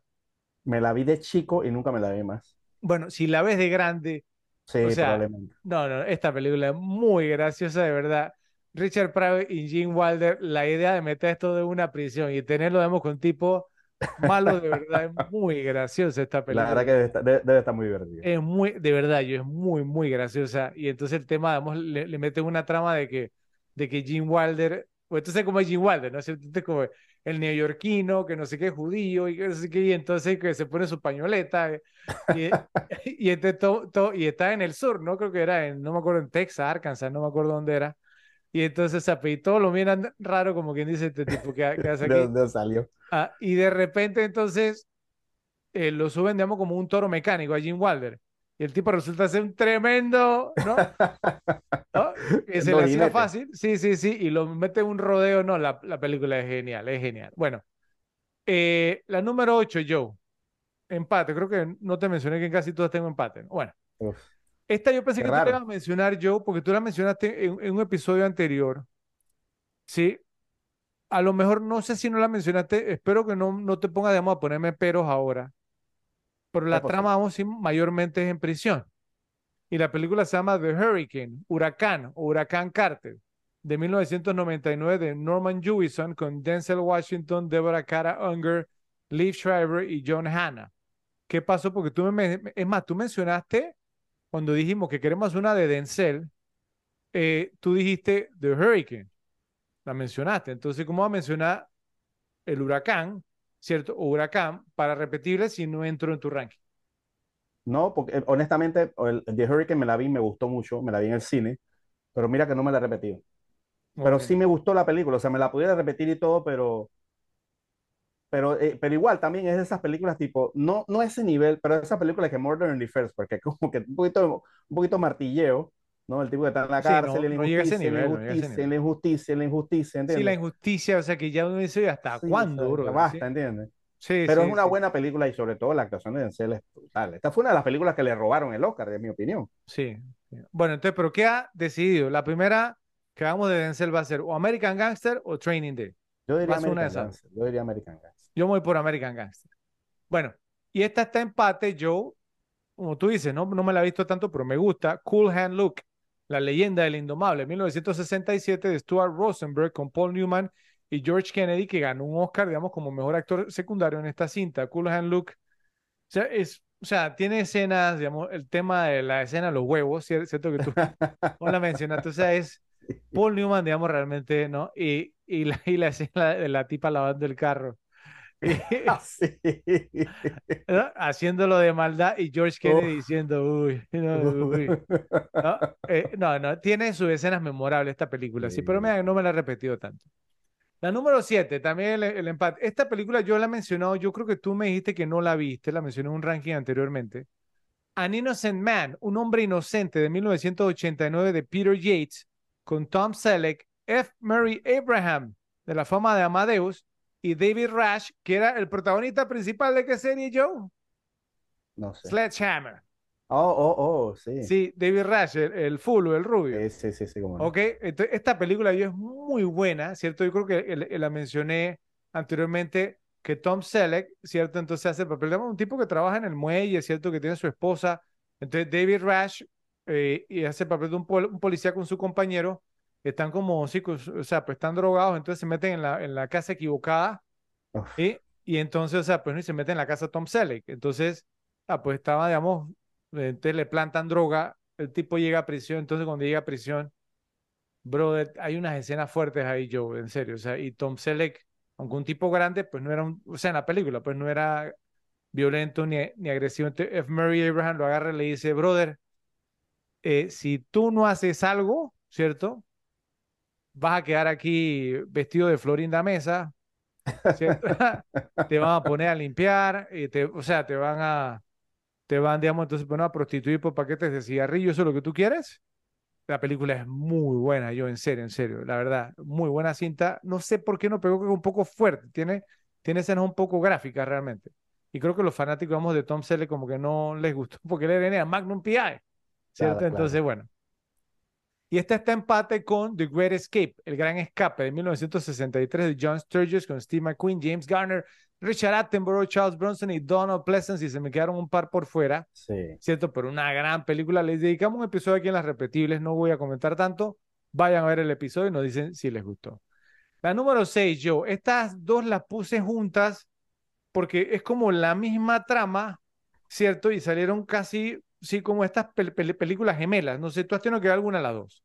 Porque rotación por cable tenían ambas, ambas y mucho. Entonces, eh, Blood In, Blood Out, Bound by Honor, Sangre por Sangre, Obligado por el Honor, de 1993, de Taylor Hackford, que dirigió qué película yo. No me acuerdo. Taylor Hackford, ¿no te acuerdas? Bueno, yo tampoco, pero sé que había otra por, ahí. con, con, Damian Chapa, Jesse Borrego, Benjamin Brad, Delroy Lindo, tu pasero Danny Trejo y Billy Bob Thornton. La película, yo, o sea, es muy buena, digamos, digamos de, de, de tres, digamos, amigos, entonces, o sea, pues dos son chicanos y el otro, digamos, entonces como de, de tez blanca, ¿cierto? Pues como, o sea, ¿no? De, de padre americano, ¿cierto? Y madre mexicana, entonces van a dar, eh, va a dar a la cárcel, digamos, entonces pues uno, el otro es artista, así vamos a entender, entonces muy buena cinta, es una épica, la, la, verdad un poquito larga, pero la verdad es muy interesante, hay un panameño en el cast, ¿cierto? El, el que hacía el papel de, de Gigantor en Speed, en máxima velocidad, que, que Keanu Reeves le dice, gracias Gigantor, que no sé qué, bueno, ese tipo es panameño, y él aparece a montón en esta cinta, eh, se llama Popeye, Popeye, sí, entonces esta, esta película tiene, tiene un cult following, o sea, una película de culto. Y salió, digamos, o sea, pues como un año después creo que sé cuál, creo, creo que sé cuál es la que, creo que sé cuál es la otra, creo. Sí, la otra es American Me, Santana, Americano Yo, de 1992, un año antes, de Edward James Olmos con Edward James Olmos y William Forsythe. ¿Has visto esta? Sí, esa la vi en su momento, pero después de eso no, no me la he visto. En su momento, American Me, como no. American Me, o sea, no me, o sea, recibió más, digamos, o sea, mejores críticas, ¿cierto? Sí, sí, sí. Con una mejor película, pero es que la otra es más entretenida, ¿sí? Entonces, ahí se dan, ¿cierto? Porque las pasaban a cada rato y entonces, o sea, pues no, Edward Jameson, un gran actor. Sí. Sí, entonces también era, y, William For Forsythe también, todo era entretenido verlas ambas, pero me parece como que eh, eh, eh, Blood In, Blood Out, Sangre por Sangre es, un, es más entretenida, ¿sí? O sea, es un poco más, más entretenida y no es, no es como tan violenta como la otra. La mm. número 5, Joe, es aquí, digamos, entonces donde, no sé, a lo mejor me vas a dar un mulligan o no, esta es una, yo pensé que tú le ibas a mencionar, cuando no la mencionaste me preocupé porque a lo mejor me la echas para atrás. ¿Ok? Vamos a ver. Y no es nada más y nada menos que The Count of Monte Cristo, El Conde de Montecristo, del 2002, de Kevin Reynolds con James Caviezel, Guy Pearce, Richard Harris, Luis Guzmán y un jovencito Henry Cavill que después se convirtió en Superman. ¿Qué pasó? No. ¿No qué? ¿Qué, porcentaje de la película está en la cárcel? Ah, como los primeros 40 minutos. no, de 15, 20%. Mucho, sí, mucho. Sí, sí, o sea, ah, no me la das, gente, no me das el No, no, no, porque yo también la consideré y no la metí. Ok, bueno, entonces la saco yo, la saco. Te, la, la voy a sacar para que no quede en el listado oficial, ¿te parece? De acuerdo. Bien. Entonces, quedó empate. Esta sí no me la puede echar. Para atrás, no sé por qué no la incluiste. A lo mejor se te pasó. ¿Ok? Creo que no sea la que estoy pensando que no metí a propósito. Ok. Alien 3 de 1992 de David Fincher con Sigourney Weaver, Lance Henriksen, Charles S. Dutton, Pete Postlewaite y Charles Dance. Joe, mira, ok, y, y, lo voy a decir, tú sabes que yo soy fanboy de David Fincher, me encanta la serie de Alien hasta la 3, hasta aquí llego, no más. Pero por haber razón, esta película fue, o sea, la destrozaron los críticos cuando salió, ¿cierto? Pero por haber razón a mí me encanta. A mí me encanta Alien 3, ¿sabes? Me encanta. No lo puedo explicar. Creo que por, por ser fanboy de Fincher, el tono que él le da, para mí, digamos, el xenomorfo, es el aquí, es el, mejor hecho. El más icónico. El más, el, exacto, exacto, es lo mejor. Y además ese tema de que, que se podía cruzar con perros y no sé qué, me encantó. Yo no sé por qué esta película la destrozaron tanto, pero ¿por qué no la incluiste yo? ¿A ti no te gusta Alien 3? Sí, me la he visto, pero es que no me la he visto tanto. Eh, no sé, la hubiera podido meter en menciones por allá, pero no la metí. Pero sí, obviamente sí, está en, prisión en casi toda la película. Como que casi toda la, película, como está en una prisión, ¿qué pasa yo? Eh, de inicio a fin, de inicio a fin. Nunca salen de, de la prisión, de hecho. Ahora, eh, ¿te, acuerdas que hace un rato yo hablaba de que, uno, que hay películas que uno se imagina como, como episodio? Esta yo me la imagino como un episodio. ¿Tú no? Pudiera ser, Pues, si ya hicimos Alien, obviamente vamos a hacer Aliens, la segunda parte. Tenemos que cerrar la trilogía con Alien 3, por favor. Bueno. En algún momento. La número 4, aquí el otro empate. Mira, yo, esta sí me extrañó que tú, tú la mencionaras. Esta película tuvo su rotación por cable TV también, fondo, y obviamente, pues no, yo me la vi más que nada. Me gustaba mucho, me gusta mucho. Un buen actor, uno de los actores más icónicos de los 60 y 70 debes saber ya cuál es. Bru Baker de 1979 de Stuart Rosenberg con Robert Redford, Morgan Freeman, David Keith, Jafet Koto de Alien y Murray Hamilton, que era digamos, el alcalde de Jaws, de Tiburón. Esta película yo es altamente entretenida, la daban a cada rato. Robert Redford, digamos, un carisma tremendo que le salía por los codos aquí. ¿Qué pasó? ¿Tú no tú estás Bru Baker? Me, pasa el mismo caso de la que mencionaste antes de, Jim Wilder, que la, la, vi en su momento por allá por los 80. Sí, fue una película bien sonada, como tú dices. La vi en los 80 y creo que no la he visto más. Eh, creo que es otra película que debería pues revisitar porque pues, tiene muchísimos años, o sea, la vi muy chico y, y, me acuerdo muy vagamente de esta película. Es más, ahora que me acuerdo del final, voy, voy a hacer una declaración y a ver si algún repe me, no, no sé, me desmiente, puede que me equivoque, pero creo yo, por lo menos de las películas que yo recuerde haber visto, que Bru Baker fue la película que inventó el, slow clap. Tú sabes esa de que, llega una persona y empieza y después todo el mundo se une, ¿sí? Esta fue la película, la primera película que yo vi que hizo esto. Ahora, que fue la primera, la que la inventó, no sé, pero tú sabes que el slow clap, el aplauso despacito, ¿cierto? Y después se une todo el mundo. ¿eh? Eso vino después eh, y muchas películas lo han copiado, pero esta fue la que lo la originó, creo. Porque si no, que nos digan, por favor, en la sección de comentarios, cuál fue la película que inventó el aplauso lento. Pero para mí fue esta. ¿Ok? okay. Baker. Bueno, y esta está empate yo eh, con The Longest Yard, El Rompehuesos de 1974 de Robert Aldrich, con Burt Reynolds, Eddie Albert y Ed Lauder. Te voy, a dar la, la razón yo. Yo las dos me parecen igual de buenas, pero es que Burt Reynolds en, en, en, su mejor momento es mucho mejor que Adam Sandler en cualquier momento, ¿sí? Entonces, o sea, para mí es más repetible la original por Burt Reynolds, pero lo que dices tú del remake, lo que rodea a Adam Sandler hace que también sea igual de repetible. Sí. Me quedo un poquito más con la original, ¿cierto? Pero me he repetido también el remake.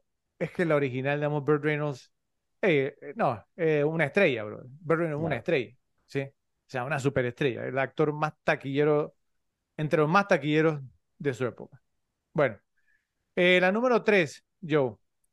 Escape from Alcatraz, la fuga de Alcatraz de 1979. Creo que tú, tú, tú la tenés en el mismo lugar. la 4. La 4. de Don Siegel con Clint Eastwood, Patrick McGoohan y Fred Ward. Como tú dices, yo esta película demasiado repetible, o sea, demasiado repetible, o sea, eh, la trama, ¿cierto? Clint Eastwood, o sea, todo, todo lo que lo, lo, lo, lo, rodea, el tema de cómo planean la fuga, todo lo que hacen, tiene escenas memorables, digamos, el tipo con el dedo, ¿cierto? Eh, tiene, tiene, muchas escenas memorables. Esta película yo me la veo como un episodio aquí en las repetibles, en un futuro no muy lejano. La número dos, ya no hay más empates, ¿cierto? Esta, yo no sé si a ti no te gusta, si no la has visto, yo creo que la, mencioné en un ranking anteriormente, creo que me hiciste caras. Esta película, no, o sea, a mí me encanta. Tú sabes que de, deportes, deportes, ¿sí? ¿Cuál de, ¿Cuál de deporte tiene que con prisión, Joe? Uf, que me acuerdo solamente, solamente la que vimos de Longest Yard. No, Victory o Escape to Victory. Escapa a la victoria o fuga a la victoria de 1981 del gran John Huston, Joe, con Sylvester Stallone, Michael Caine, Max von Sydow y Pelé. Del equipo de fútbol. Esa no me la he visto tanto, mira. No, yo esta película, o sea, a mí, no sé, esta película yo siempre tenía una... Ni cuando me gustaba, no me gustaba el fútbol, porque hubo un tiempo que no me gustaba. Yo me la veía, ¿cierto? El tema, creo que son de las mejores escenas de un partido de fútbol que, que se han filmado. John Houston, digamos, la botó, la sacó del estadio. Sea, todo, todo, no sé. Simplemente esta película siempre tiene una magia. Para mí es la segunda que más me he visto que tiene que ver con prisión. Me encanta. Y el tema, vamos, de que al final, ¿no? ¿Cierto? Con la musiquita esta y ponen, digamos, entonces, pues, ¿no? Los actores y de qué país eran. Y entonces, como en escenas, digamos, de la película de fútbol, es tremendo. No, es tremendo. Max von Sydow como un nazi bueno, ¿sí? Todo, todo. La verdad, la verdad, o sea, es tremenda. Esta película a mí me encanta.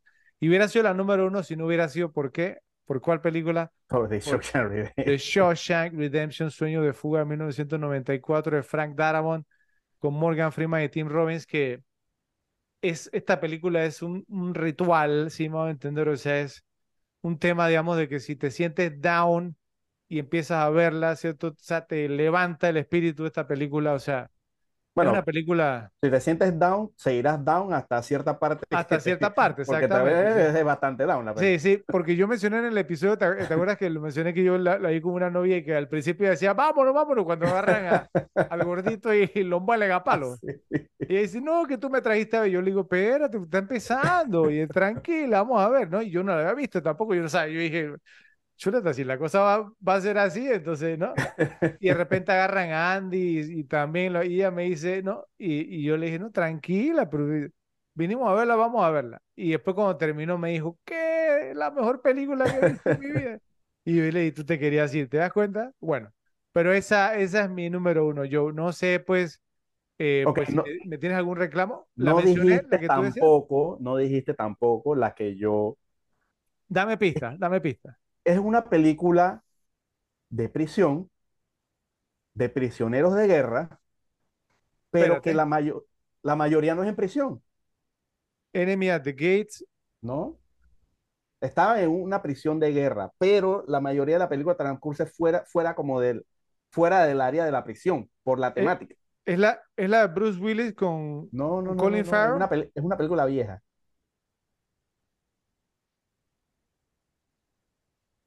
No lo ubico, ¿cuál? El puente sobre el río Kwai. Oh. Es una película de prisión, pero es que la trama no se desarrolla. Sí hay, obviamente hay partes en la prisión. Yo creo que sí, calificaba. Pero yo, ah. no es que yo pienso que la gran mayoría del, o sea, obviamente sí hay partes que están en prisión, pero es que buco partes, bastantes partes son fuera de la prisión, donde están haciendo el puente, todo este tema, aunque todavía están, digamos, los japoneses y todo ese tema. Pero, pero es que la trama no es dentro de la prisión. O sea, lo, me parece que la película se desenvuelve bastante parte fuera de la prisión. Las cosas principales son fuera qué me llamó la atención? yo, del puente fuera de la prisión. O sea, que digamos que, o sea, que no la vi en ningún listado. O sea, y vi en listado American History X, vi en listados, no sé, o sea, otras, digamos, que no tenían, o sea, muy poco en prisión. sí, nada en prisión. Muy, muy poco en prisión que, que vi. Entonces, pero, ¿sabes qué? Si yo me hubiera acordado yo, yo creo que yo lo hubiera tratado de meter, ¿sabes? Es que yo estaba, o sea, es que yo cuando, sobre el río cuando, me encanta. yo, cuando, yo cuando me estaba, a mí también, o sea, yo, y yo, yo cuando estaba acordando dije que, ¿sabes qué? Yo me acuerdo de la película y me acuerdo, o sea, obviamente sí me acuerdo de ciertas partes de- dentro de la, donde están ahí, pues el campo ese de prisioneros, Sí, pero es que la mayoría de las partes que me acuerdo son de afuera. sí, sí, Ese sí, es el tema. sí, Entonces yo dije, bueno, o sea, pienso que, que está más fuera de prisión, aunque son prisioneros. sí. Entonces por eso, o sea, no lo metí como algo de prisión, prisión, por lo menos, eh, eh, pues el gran escape están siempre ahí adentro. Eso es Igual cierto. está la sí. 17, siempre están ahí. Entonces, esta no, no estaban siempre en la prisión. Entonces, pienso que la trama no se, no se desenvolvió tanto en la prisión como para considerar la película de prisión, aunque eran prisioneros. Otra que vi algunos listados fue esta que, que yo me, me- mencioné en algún ranking, no me acuerdo, Sleepers, ¿sí? Los hijos del- de, la calle. Hiper tampoco la metí. ¿Por qué no? O sea, al inicio, vamos, que están en la prisión y, después- y es bueno, y es un reformatorio, ¿sí? Sí, es un- Un par ahí, digamos, eh, mira, eh, mira que está yo, yo la tengo, me la vi una vez, Chopper, con Eric Bana, digamos, que es una pe- pe- película australiana también. Y hay una eh, también que la vi por, por, por ahí que yo no la he visto, de Tom Hardy, que se llama Bronson. Bronson. ¿Esa, esa la has visto tú? No la he visto Yo tampoco. tampoco la he visto. Entonces, ya después de ahí hubo algunas, digamos, de, eh, de Hill, esa con Sean Connery, eh, eh, eh, esa no es, no es, o es de Kubrick o es de Lumet, ¿de quién es esa película? No, no es Kubrick. Bueno, es de Lumet entonces. Bueno, Bronson también con Tom Hardy. Algunas pe- pel- películas que yo me quedé así, bueno, pues estas películas yo no las he visto, pero Hay bueno, unas yo, ahí que yo vi también bien listados que, que la metí, digamos, en mi lista de bueno, tareas.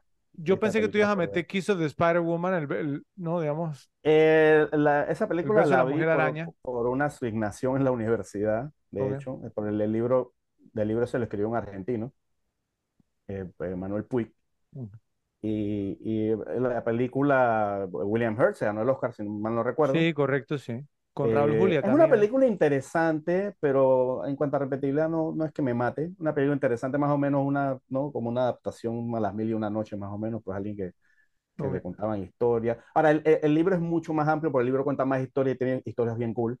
Sí, Eh, pero, pero la adaptación, obviamente, por tiempo no puede meter todas las historias de ese tema. Pero pues alguien que se está muriendo en la cárcel, entonces le comienzan a contar historias y eso para que se, como, Sí. como mantenerlo vivo con las historias y eso. Bueno, Pero una una que pensé que le ibas a no tratar tanto de meter.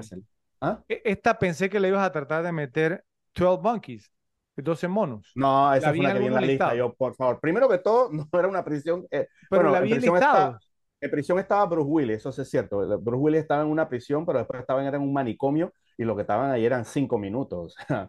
No era, no, no era tanto tiempo. La película no es una película de prisión. Yo tampoco la considero de, de prisión, pero pensé que le ibas a tratar de meter No, no, no, y no, me alegra que no la hayas tratado de meter. no, no, no. ¿Ok? Eh, y bueno, pues sí, yo creo que esas, esas son, son todas, ¿cierto? Entonces, bueno, repes, nos dicen, por favor, en la sección de comentarios, ¿cuál de los dos rankings les gustó más? La excelente dirección de Alan Parker y el guion de Oliver Stone nos mantienen involucrados y nos permiten sentir simpatía por personajes que, en última instancia, no son muy fáciles para darse a querer o entender, especialmente su actuar. La película fue exitosa en gran parte gracias a Parker y a Stone. Y no me refiero nuevamente yo a Trey Parker y a Matt Stone, a Matt Stone. quienes a lo largo de la película generan lo que a veces es un nivel de tensión insoportable. La secuencia inicial con Billy en el aeropuerto es estresante. Sus nervios cuando está en la fila de, de- de- de seguridad antes de pasar a aduana se ven acentuados por el sonido de los latidos de su corazón, que se acelera cada vez que está en peligro de ser descubierto. Esta escena es una lección de tensión y suspenso gracias a la emoción que crea Parker durante el arresto. Me refiero a que nosotros como audiencia sabemos que van a atrapar a Billy, o sea, es el punto central de, de la historia. Claro. Sabemos que lo atrapan y que lo van a encarcelar y sin embargo, todavía nos hace sentir nervios cuando casi llega al avión. De igual forma, muchas de las escenas de la prisión son difíciles de ver. La más inquietante de las cuales llega casi al final de la película cuando Billy, en un ataque de ira, ataca violentamente a Rifki, el soplón de la prisión. Parker venía de haber dirigido un par de cortos, otro par de películas para la televisión y de hacer su debut como director de largometrajes con Boxy Malone, el nieto de Al Capone de 1976 con Scott Baio y Jodie Foster Joe. No sé si, si, si la has visto, ¿no? No. Y luego dirigió obviamente Midnight Express, Expreso de Medianoche y su carrera estalló. Le siguieron, escucha la filmografía vamos, de, Sí, Parker, sí, ¿no? sí. Fame, una de tus favoritas, yo, Fama de 1980, que yo me acuerdo que tú te compraste incluso las medias estas para Y tú, bailar y, y tú eso, te, ¿no? y, y tú te sabías la coreo- coreografía. o y sea. daba brincos y todo, ¿sí? Está Shoot the Moon, que yo la quiero ver yo ahora, No después del amor, se, se, se, se llama en español, de 1981 con Albert Finney, Diane Keaton, Karen Allen y uno de tus actores favoritos, Peter Weller, el Robocop. No sé si tú has visto Shoot, Shoot the Moon. Bueno, No, no eh, dirigió luego, eh, digamos, Pink Floyd, The Wall, ¿cierto? The El Wall, muro, sí, no me acuerdo cómo The le llamaran en español, en 1982. Y también pues, un par de videos ahí. Birdie, esta película, vamos, que no tiene nombre, vamos, entonces, pues no, en, en, en español, de 1984 con Matthew Modine y un joven Nicolas Cage. Una película un poco extraña esa, yo la daba mucho, visto por, por, por cable, un poquito, que era eh, Matthew Modine que creía que era pájaro y entonces que quería volar y estas cosas, ¿no? Ok. Un poquito extraña. Eh, luego, Parker llegó al superestrellato en 1986, en mi opinión, con Angel Heart, El corazón del ángel o Corazón diabólico con Mickey Rourke. Después hizo Mississippi Burning, Mississippi en llamas de 1988 con Gene Hackman y Willem Dafoe, Película. seguida por Come See the Paradise, Bienvenido al Paraíso en 1990 con Dennis Quaid y The Commitments, Los Commitments de 1991. Estas cuatro películas yo para mí lo pusieron a un nivel altísimo que lamentablemente no mantuvo. Mm. Después hizo The Road to Wellville, que creo que fue la película como que lo desinfló. Se, se llamó en español El balneario de Battle Creek de 1994 con, mira este elenco, Anthony Hopkins, Bridget Fonda, no la que la versión que tenemos ahora, la que vale la pena ver. La Prime Bridget Fonda. Matthew Broderick y John Cusack. Esta película fue un desastre total. Yo, yo no sé si tú la has visto, yo la vi una No. vez y no, no me la pude No, terminar. Siguió con una de tus películas favoritas de todos los tiempos, Yo Evita, en 1996, con Madonna, Jonathan Price y uh, también tu fav- actor favorito, Antonio Banderas. Después, Angela's Ashes, Las cenizas de, An- de Angela, en 1999, con Emily Watson y Robert Carlyle. Y su último film, que fue The Life of David Gale, La vida de David Gale del 2003, con Kevin Spacey y Kate Winslet. Obviamente, lamentablemente, falleció Alan Parker, Alan Parker en el 2020, No. ¿cierto? Eh, pero del, del 2003, di- fue el 2003 la, la, la, la vida de David Gale, sí. Sí. Al Por- por- 2020 no hizo más nada, cier- ¿cierto? La vida del David Gale no es mala, es una buena película. Bueno, tiene, tiene, a Kevin Spacey, nada que tenga Kevin Spacey, sí, pero yo creo que el tema de, de The Road to Wellville le pegó muy duro. Y, o sea, yo te quería preguntar, yo, primero, pues no, ¿qué, qué te pareció, digamos, entonces la, la, la dirección de Parker en esta cinta? Segundo, su carrera. Y tercero, por, o sea, ¿por qué crees que desde el 2003 hasta su muerte en el 2020 no hizo más nada, ¿cierto? Y, o sea, ¿y qué fue lo que pasó? Bueno, primero que todo, obviamente, la dirección de esta película es brillante, o sea, nada más que acabas de dar un ejemplo, ¿no? Pues en la introducción de, de esa escena inicial, cómo la manejó, es brillante, o sea, cómo, cómo, o sea, cómo mo- mostrar todo ese tema y mantenerte en tensión, y obviamente, como tú dices, ¿no? Un poquito al estilo de lo que decía Hitchcock, pues en, en el libro de Truffaut, pues que ya tú tenías la información, sabes lo que va a pasar, y ahí a comerte, a comerte las uñas, o sea, mientras, mientras, mientras pa- hasta que llegues al desenlace. Entonces, es- esa parte fue brillante, pues como todo, como lo mostraron, cómo mostraron, sobre todo, no, o sea, en, en la parte en que Billy estaba acomodándose la droga y le ponen como el rifle en la cabeza, tú dices, aquí lo agarraron y ahí no lo agarraron. Entonces, pa- te mantienen más en tensión todavía porque ya tú piensas, bueno, a lo mejor se monta en el avión, qué sé yo, qué pasa aquí. Y, y, y pues pasa lo que pasa en la película, es que es, que es brillante, o sea, en verdad esto fue, ¿no? El, eh, en, verdad este fue, ¿no? La plantada de bandera de Parker, eh, eh, muchas, muchas, muchas escenas muy bien hechas, o sea, la manera, pues, de contar esta película simplemente fue brillante y obviamente con su, pues, todo el trabajo posterior, por, como muy bien lo, lo detallaste en antes, pues, grandes, grandes películas en su palmarés. Pienso que, obviamente, o pues, como todo, o sea, pues, no todo el mundo es Scorsese, porque a los 90 años, qué sé yo, todavía está digamos, haciendo pe- pe- películas extraordinarias. O sea, eh, esos creo que son los menos, o digamos, los Billy Wilder que se mantuvieron durante décadas haciendo grandes películas. Pero, pero pues pienso que Parker pues, tuvo su, su momento, pues y llegó a un punto, pienso que llegó también, ¿no? Chocó un poquito con ese punto de los 90 de que salieron todas las bestias que salieron en cuanto a directores, digamos, consagrados, estilos de películas, todo ese Sí. tema.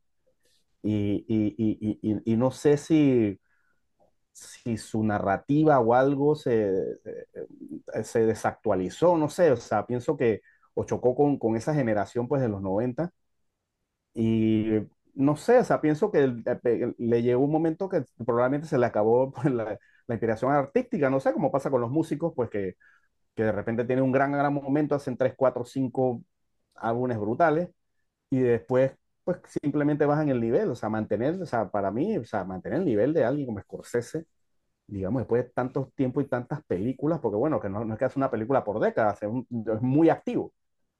Sí. Eh, eh, los casos, el caso de Scorsese son casos únicos, digamos, Hitchcock, que se mantuvieron haciendo buenas películas por muchos años, Billy Wilder, es muy raro, es muy raro, esos son los menos, casi todos, bueno, Spielberg es otro, eh, eh, eh, casi todos son los, son los, más son los que son buenos y, y, digamos, se mantienen por muchos años. Yo pienso que eso en parte también es un poquito lo de Tarantino, ¿no? O sea, eh, su, ¿no? su meta de hacer 10 películas, dijo que quiero dedicarme a lo mejor fuera como Scorsese, que hasta los 90 años también hace películas buenas, pero digamos que quiere retirarse, digamos, con un legado bastante intacto, con muy pocos fallos, por decirlo así.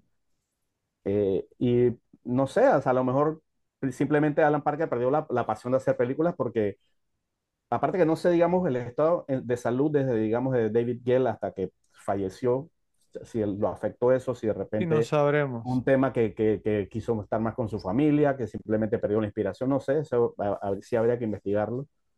Pero, pues, pero, pero pasa, o sea, pasa que, pues, que hemos visto grandes directores que tienen muy buenas películas y de un momento bajan, igual los actores, ¿no? Digo, los actores también por un tema de la edad, y eso es algo muy interesante también, saliéndome un poquito del tema, es muy interesante que dicen la película Trainspotting, que precisamente hablan de eso, ¿no? Que tú eres bueno hasta cierta edad y después eh, eh, comienzas a decaer. Y en Transporter lo dicen varios ejemplos de, ¿no? de varios cantantes, de, de, hablan de Lou Reed, de Sean Connery, de todo este tema. Eh, y, y, a veces pasa eso, porque llega un momento en tu vida que no sientes la misma pasión, no tienes la misma fortaleza. Y, por eso, pues, casos como Scorsese, en verdad, son las rarezas. O probablemente Alan Parker llegó a su punto y dijo, pues, ¿sabes qué? O, o, o, no voy a hacer más nada, voy a hacer una cosa cada X años y no sé, no sé cuáles habrán sido los, pues, los motivos que lo habrán llevado a retirarse del cine prácticamente, ¿no? Bueno, esperemos que no sea el caso lo que tú dices yo, porque aquí, nosotros en la, en la repetible apenas estamos empezando, así que, ¿cierto? Y, y yo estoy súper apasionado. Pero no, no, mira, eh, o sea, Alan Parker aquí dice que nació en 1944, entonces en el 78 tenía 34 años nada más, ¿cierto? Cuando hizo el Expreso Medianoche. Y ya después, o sea, digo, ¿no? Es, es, que si tú me preguntas a mí, yo, o sea, mira, ¿con, con qué le haya hecho? Expreso, Expreso de Medianoche. ¿Qué haya hecho? Angel Heart, El Corazón del Ángel o Corazón Diabólico. Mississippi Burning, Mississippi sí. en Llamas. Y The Commitments. Con esas cuatro películas, ya, o sea, simplemente son cuatro de las sí. películas más repetibles, en mi opinión, o sea, pues, ¿no? De, de, de todos los tiempos, ¿sí? Eh, y me encantan, y con eso me, me, me, me basta y los, y los fanáticos de Pink Floyd meterán a The Wall ahí. Claro, claro, yo no soy muy fanático de Pink Floyd, eso no, te soy sincero, no la he visto y no me gusta la música de ellos tampoco, pero eh, The Road to Wellville, yo creo que ese fue un punto, digamos, de quiebre, yo, por, porque es que, o sea, la película tuvo 5.9 el rating, ¿sí? De 10, que creo que es el más bajo de todas las que hizo. Y yo me acuerdo de esa película cuando salió que le dieron durísimo, o sea, pero mm. durísimo, fue un desastre total. Anthony Hopkins, digamos, o sea, que dijeron que no, porque ¿cómo puedes hacer una película mala con Anthony Hopkins, con Matthew Broderick, con John Cusack, cierto? O sea, y otros actores aquí bien, bien conocidos, digamos, en el cast. Yo creo que eso le pegó muy duro, ¿sabes? Yo, yo no sé, creo que de ahí no se recuperó. La vida de David Gale, como dices tú, no es mala, ¿cierto? Pero el 2003, y es muy extraño, ¿no? Cierta filmografía, pues, dejó cuatro grandes cintas. Habrá gente que le gustará Evita, obviamente, sí eh, The Wall, como dices tú. Hay, yo conozco gente que le gusta Birdie también, a mí no. Eh, y está Come See the Paradise, eh, con Dennis uno de estos dramas, digamos, porque la Segunda Guerra Mundial, no sé si tú lo has visto, no. que eh, Dennis Quaid incluso... es un, sol, un, soldado que tiene a su esposa japonesa, entonces que cuando iba a Estados Unidos el tema del mm. racismo, estas cosas. ¿Qué ibas a decir? Que... Pero, no, pero, pero digo que incluso Fame, que acepto que no la he visto, eh, pero fue una película muy popular también. Sí, claro, claro. O sea, súper popular. La película, una serie tú escuchabas sí, la pero, música, ajá, una serie y todo. Pero una serie, sí. Y no, y yo me acuerdo que yo era, o sea, yo lo veía en la oficina, Fame, I wanna live, y yo te veía, me acuerdo de ti, yo, o sea, eso te impactó eh, bastante. Pero, pero bueno, no una lástima realmente, por, por, porque, o sea, yo siempre voy a asociar, digamos, a Alan Parker, ¿sabes cómo, cómo, cómo, cómo le, le puse yo? Como The Master of Shock, ¿cierto? Por Midnight Express, Angel Heart y Mississippi Burning. Con esas tres, el tipo sabía realmente crear la atmósfera para dejarte impactado. Ahora una pregunta para ti. Uh oh. ¿Cuál piensas que, está de esas tres? O sea, o sea, ¿cuál es la película que tú dices Alan Parker y tuvieras que relacionarlo con una, como decir, no sé, yo pienso que Tarantino es Pulp Fiction, ¿entiendes? O sea, ¿cuál sería la Pulp Fiction de Alan Parker, la película que, es Alan Parker es Alan Parker por esta eh, no que lo hizo famoso, sino que es su más emblemática. Esa es una excelente pregunta. Eh, si tú me preguntas a mí, yo digo que Angel Heart, porque es la que más me gusta, ¿cierto? Pero yo diría que es esta, Midnight, Express. Yo, diría que es Midnight Express. Es Midnight Express. A mí también me gusta, obviamente, Angel Heart, pero yo pienso que, que Mississippi Burning también es como que, no sé, esa película tiene algo. Sí, son muy buenas cintas. No, no digo que me gusten más que Angel Heart, sino que lo, lo, lo, relaciono más rápido a Alan Parker con esa que incluso con Angel Heart. No, no sé por qué. Pero, pero, pero sí, o sea, mira, si, si tú le preguntas, o sea, a un conocedor de cine, tú dices el nombre de Alan Parker, te va a decir Midnight Express, el, el director de sí, Midnight, Express. es la primera que va a ser. Es la primera que te va a decir, o sea, es, es eso. Y, y es que Midnight Express tuvo algo, yo, que no tuvieron las otras dos, y que ya lo mencionamos, y el tema de que Midnight Express impactó a la cultura popular, impactó el turismo de un país, brother. ¿Sí? Y como lo hablamos. Pero hay, hay, que ver qué tanto se afectó Nueva Orleans con, con Angel Con Angel Heart. No, creo que tanto, ¿sí? Eh, y, y Todo el tema de la brujería y eso. ¿no? Burning, Mississippi con Mississippi Burning sí le pegó un poco, pero. Sí, también. Pero, pero Midnight Express, o sea, eh, fue, fue un tema, o sea, tuvo un impacto cultural demasiado grande. O sea, sí. muy, muy grande porque yo creo que hasta ese momento yo ninguna película había tratado, digamos, con el tema de que un estadounidense quedara preso, digamos, en una cárcel eh, foránea, ¿sí? O sea, que, que, no tuviera nada que ver con milicia, ni con, sí, con el ejército, ni guerra. No, y ahora capaz que saca una película de la pobre Britney Griner, ¿no? Ah, no, no, no, no, no, no, no, capaz, no les des ideas, yo. No les des ideas, no les des la ideas. Victimizan ¿okay? y la victimizan. No les des ideas. Pero bueno, hablando también de Oliver Stone, por su parte, también venía de una carrera muy corta, ¿sí? Habiendo sido el guionista y director para un corto y un largometraje, el largometraje llamado Seizure, Convulsión o Reina del Mar, Joe, de 1974. Nunca lo he visto, no sé si tú lo habrás visto. Después del éxito de Midnight Express y ganar el Oscar como guionista, tuvo un paso en falso con The Hand, La Mano, de 1981 con Michael Caine. Yo vi esta película, una película malísima realmente sobre un dibujante de cómics que pierde su mano que a su vez adquiere una vida propia y empieza a asesinar. Y yo. Uy, yo creo que yo la he visto. Dios mío. Yo creo que yo la he visto. ¿Tú la has visto? O sea, a, a, a, a mí me duele porque sé que yo soy fanático de Stone, soy fanatiquísimo de Michael Caine. Si mal no recuerdo, eh, eh, había como un crítico que había criticado al caricaturista, entonces la mano se va y mata al crítico. No es una locura, Yo, yo, yo, cuando, cuando busqué, yo dije, no puede ser. ¿Pero tú la has visto o no la has visto? Yo, sí, claro, obviamente, pues sí, sí, fanatísimo de Michael Caine. Yo, o sea, yo primero todo no podía creer que Michael Caine había hecho esa película. no, y la madre. Sí, y se, pero después cuando me enteré que entonces, o sea, pues no, que, que esa película yo la vi de chico y mira que me acuerdo, o sea, me acuerdo clarito porque en verdad no me dio ni miedo, me daba la risa. Pero que Oliver Stone la dirigiera y la escribiera yo, wow. tú no tienes idea de eso, cómo me pegó también. Yo dije, no puede ser que Oliver Stone era el, el hombre que estuvo detrás de esto. Bueno, bueno, después de la mano, ¿cierto? Yo creo que nadie hubiera culpado a Hollywood por no darle otra oportunidad como director. Entonces volvió a ser guionista, ¿cierto? Y escribió el guion de Conan the Barbarian, Conan el Bárbaro, en 1982, yo, con Arnold Schwarzenegger, James Earl Jones y Max von Sydow, ¿sí?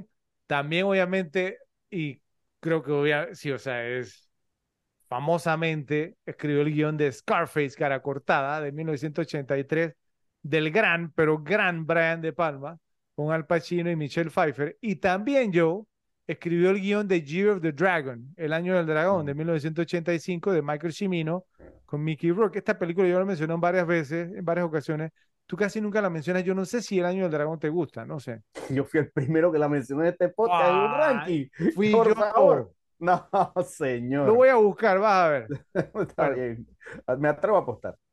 Bueno, luego de recuperar su forma y su reputación, regresó a la silla del director exitosamente en 1987. Esta película a mí me gusta mucho con Sa Salvador, Salvador, con James Woods y James Belushi. ¿Tú, tú has visto Salvador? Sí, por supuesto, por supuesto. Peliculón, ¿ah? Peliculón. O sea, esa de esas que parece un documental. Me imagino que los salvadoreños no están muy contentos con el tema. Sí. Bueno, después de escribir el guion de 8 Million Ways to Die, 8 millones de formas para morir, también en 1986 con Jeff Bridges, Rosanna Arquette y Andy García, viene una impresionante Joe Racha de películas dirigidas con guiones propios, igual a los títulos nada más, ¿sí?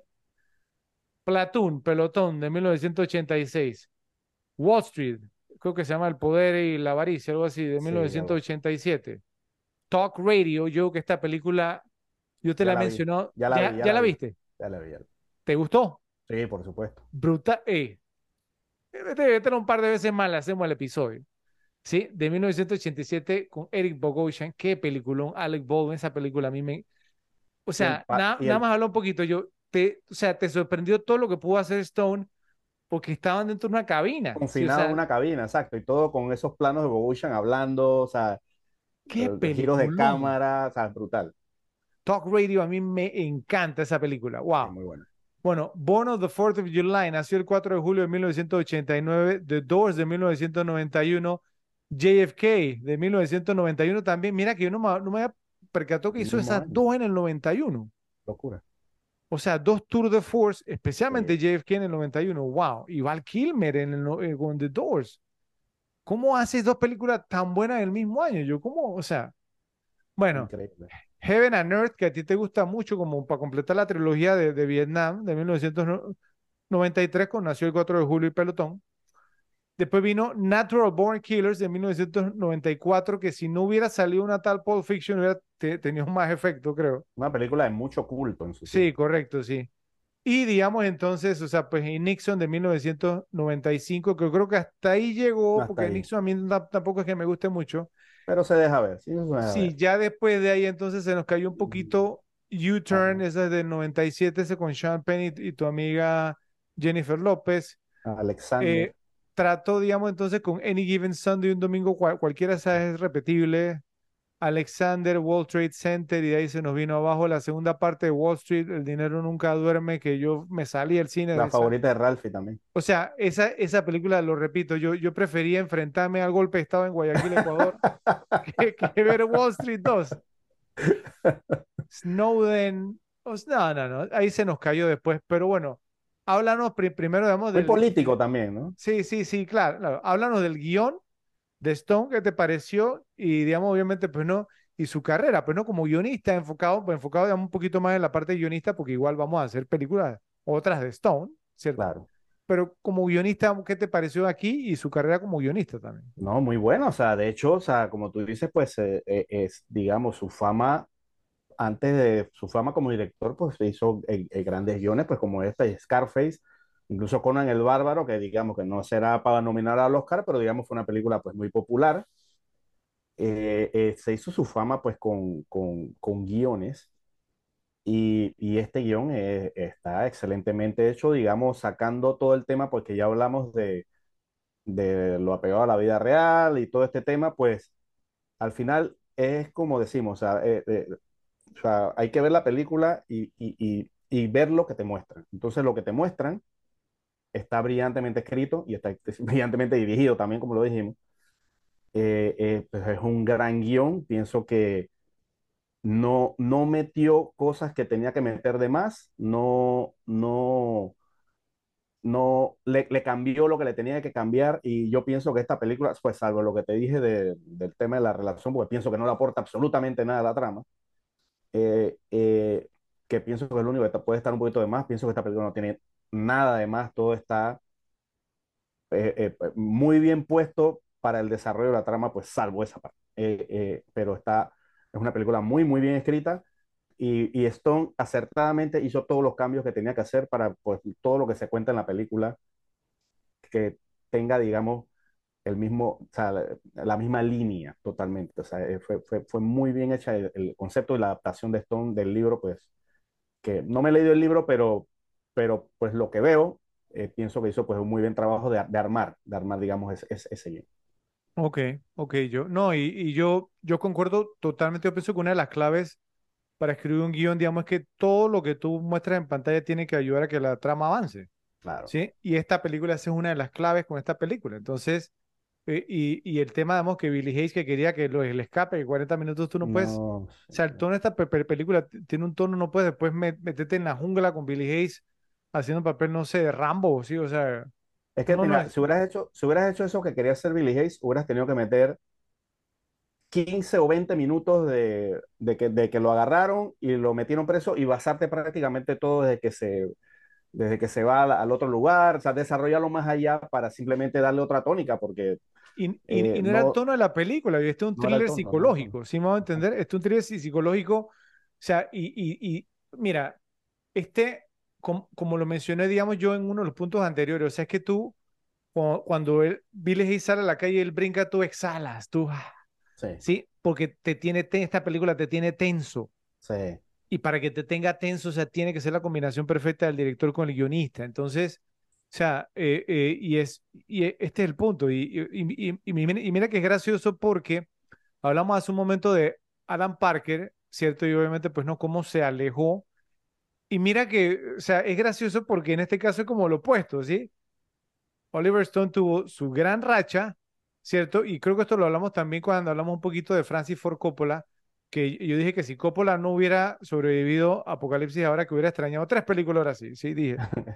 Eh, Dije, dije dos, primero que eh, dije fue eh, The Outsiders y Tucker, digamos, el hombre y, el- y su sueño. Después mencioné The Cotton Club, Cotton Club. Eh, pero yo creo que si, digamos, o sea, pues que si Oliver Stone se hubiera quedado después de Any Given Sunday, ¿cierto? O sea, un domingo cual, cualquiera, tranquilo, sí me va a entender, o sea, porque creo que de allá para acá, sí, o sea, No, y, y es, y, y, y si se hubiera ido después de JFK, hubiera sido una leyenda, ah, no, sí, claro, bueno, eh, sí, sí, es, es verdad, mira, creo que si hubiera hasta llegado hasta JFK, leyenda, total. Sí, porque es que la O sea, racha leyenda, tuvo, leyenda a nivel Led Zeppelin, o sea, o sea, como, como guionista y director, hasta JFK, olvídate, bro. O sea, leyenda tipo Led Zeppelin o Nirvana, o sea, que te- te- hasta llegaron, tremendo. hasta llegaron y, y, y- y quedaron en leyenda porque simplemente se retiraron en lo más alto de su carrera. Sí, y mira, y mira que aquí no nos quejamos de Parker, ¿cierto? Obviamente, pues no, que no, que no siguió, pero no tuvo ningún manchón, digamos, pues no, en su, bueno, a- aparte de The Road to Wellville, o sea, y mira que le, le pegó duro, ¿sí? Y, entonces, y Sí. prefirió alejarse porque dijo, perdí mis habilidades, no, Eh, no sé, a lo mejor pensó eso. Eh, y cuando regresó, pues no lo hizo, digamos, tan bien como lo, lo había hecho anteriormente. Eh, Coppola, digamos, se hizo su Jack, ¿cierto? Y otras ahí, ¿cierto? Entonces, bueno, ¿qué vamos a hacer? Eh, o sea, y son pocos realmente los, los directores que han trabajado, digamos, pues no, y que no han tenido, digamos, sus, sus impases, ¿cierto? O sea, no todos son Brian De Palma, no todos son, sí, Scorsese. Entonces, o sea, es, es difícil, es difícil, porque hasta el mismo Steven Spielberg hizo en 1941, ¿sí? O ¿Te acuerdas? sea, eh, eh, te recuerdo de ¿no? La Guerra de las Vanidades y, Pero yo varias otras que te puedo creo, decir. creo que ha quedado establecido en el podcast, ¿cierto? Que La Hoguera de las Vanidades, aunque no fue una pel- pel- película tan buena, es altamente repetible, ¿sí? Entonces, vamos a preguntarle a Tom Hanks. pero bueno, eh, o sea, lo, lo que sí te digo yo, digamos, es que Oliver Stone, digamos, o sea, sido, bueno, es que es una leyenda ya, ya por eso, o sea, las, Sí, las total, películas que hizo Total, porque es que lo, diferencia. lo, lo, lo, lo bueno que tú hiciste no te lo quita nadie. Eso, eh, sí, exactamente. Entonces, o sea, pero, pero sí, o sea, creo que, o sea, de las películas que hizo, las que nombré, o sea, prácticamente, o sea, mira,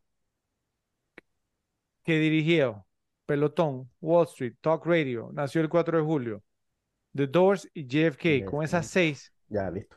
ya era apaga y vámonos.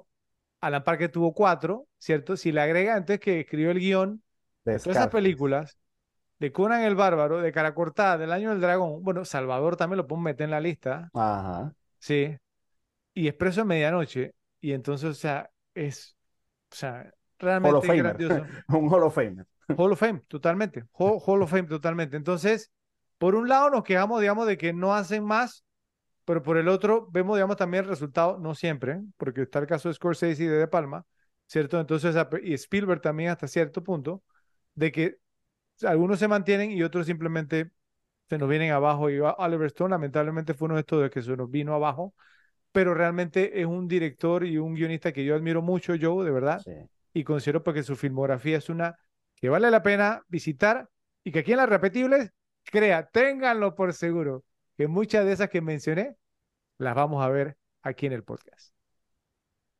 Pasemos ahora, Joe, a hacer algo, un ejercicio que tenemos un rato que no hacíamos, ¿no? Sí, es más, de hecho, ni siquiera me acuerdo cuándo fue la última vez que lo hicimos, en qué episodio fue.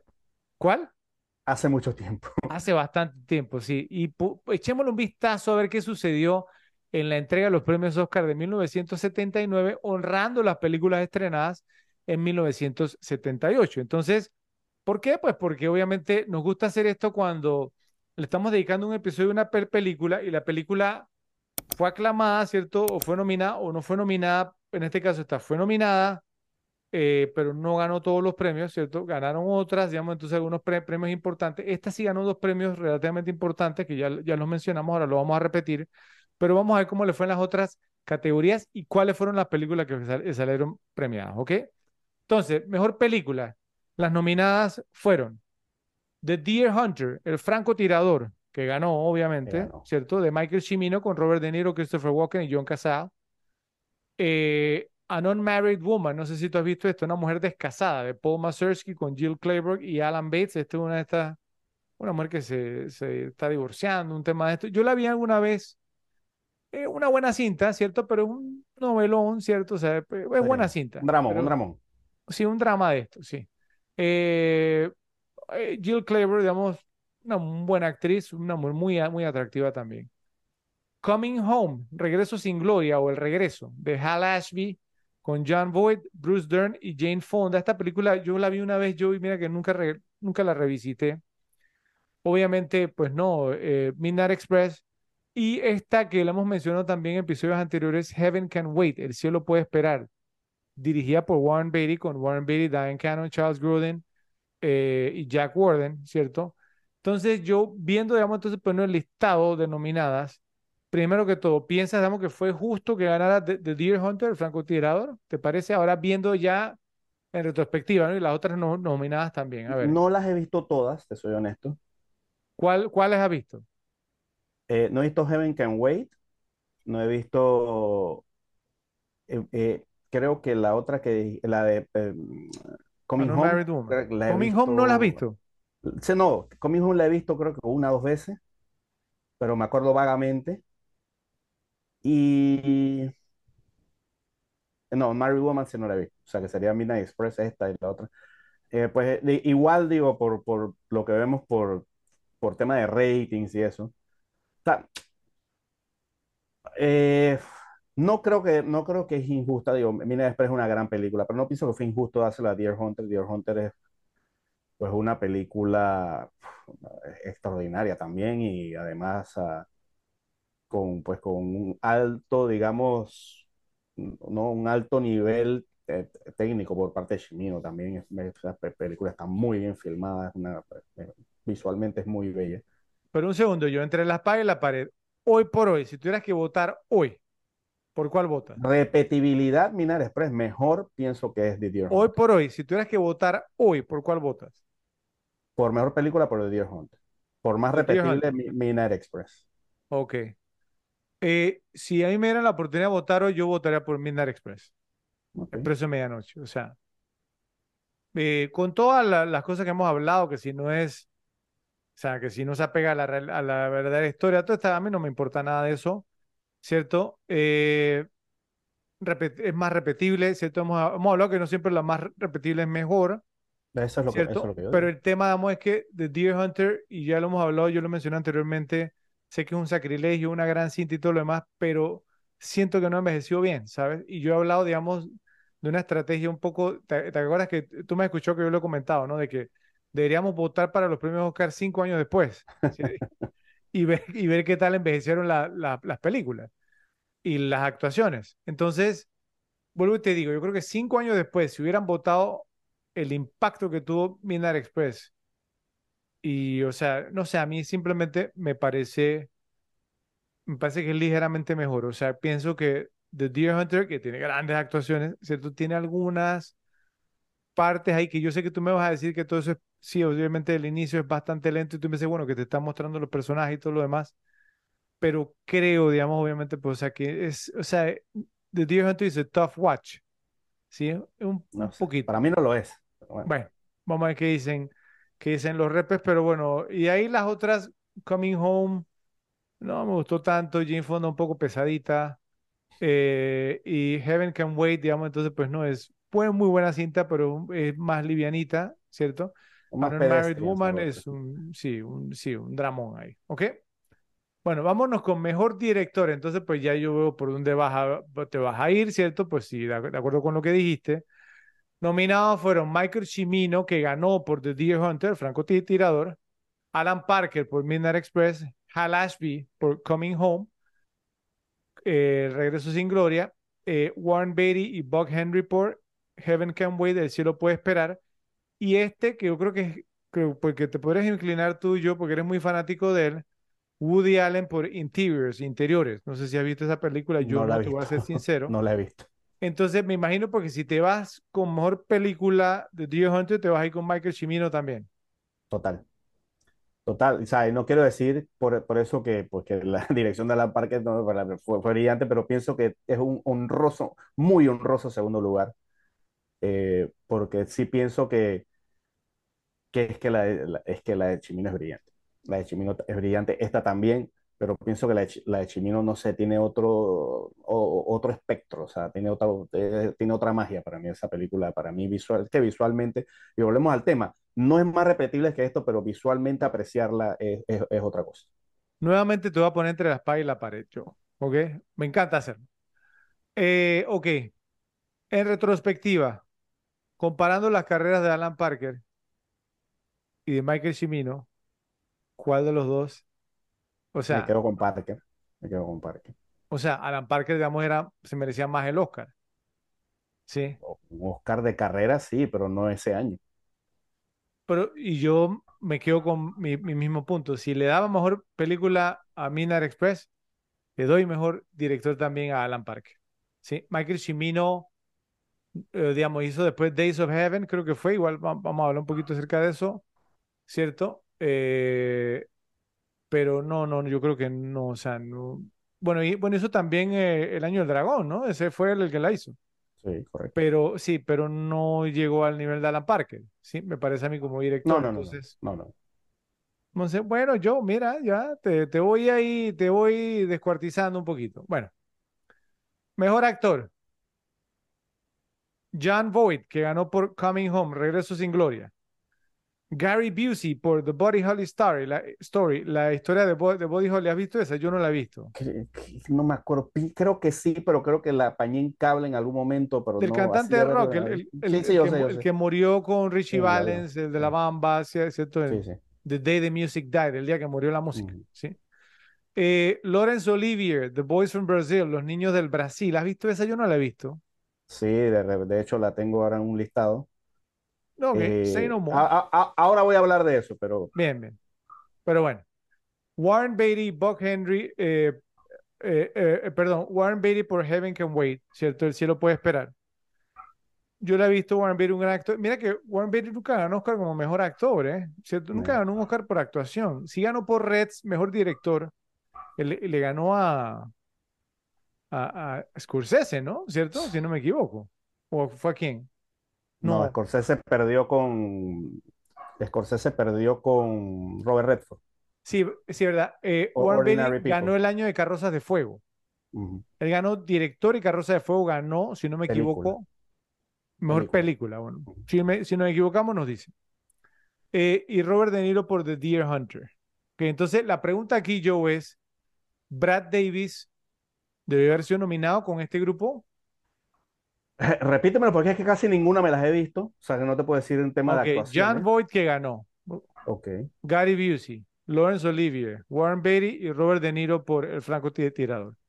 La de Lawrence Olivier, bueno, ahora que lo mencione, eh, pues, eh, eh, esa película pues me la vi más que nada en los 80. No la tengo tan actualizada. De hecho, cuando estaba haciendo el listado dije, esta película la tengo que repetir porque también me acuerdo que el tema era muy interesante.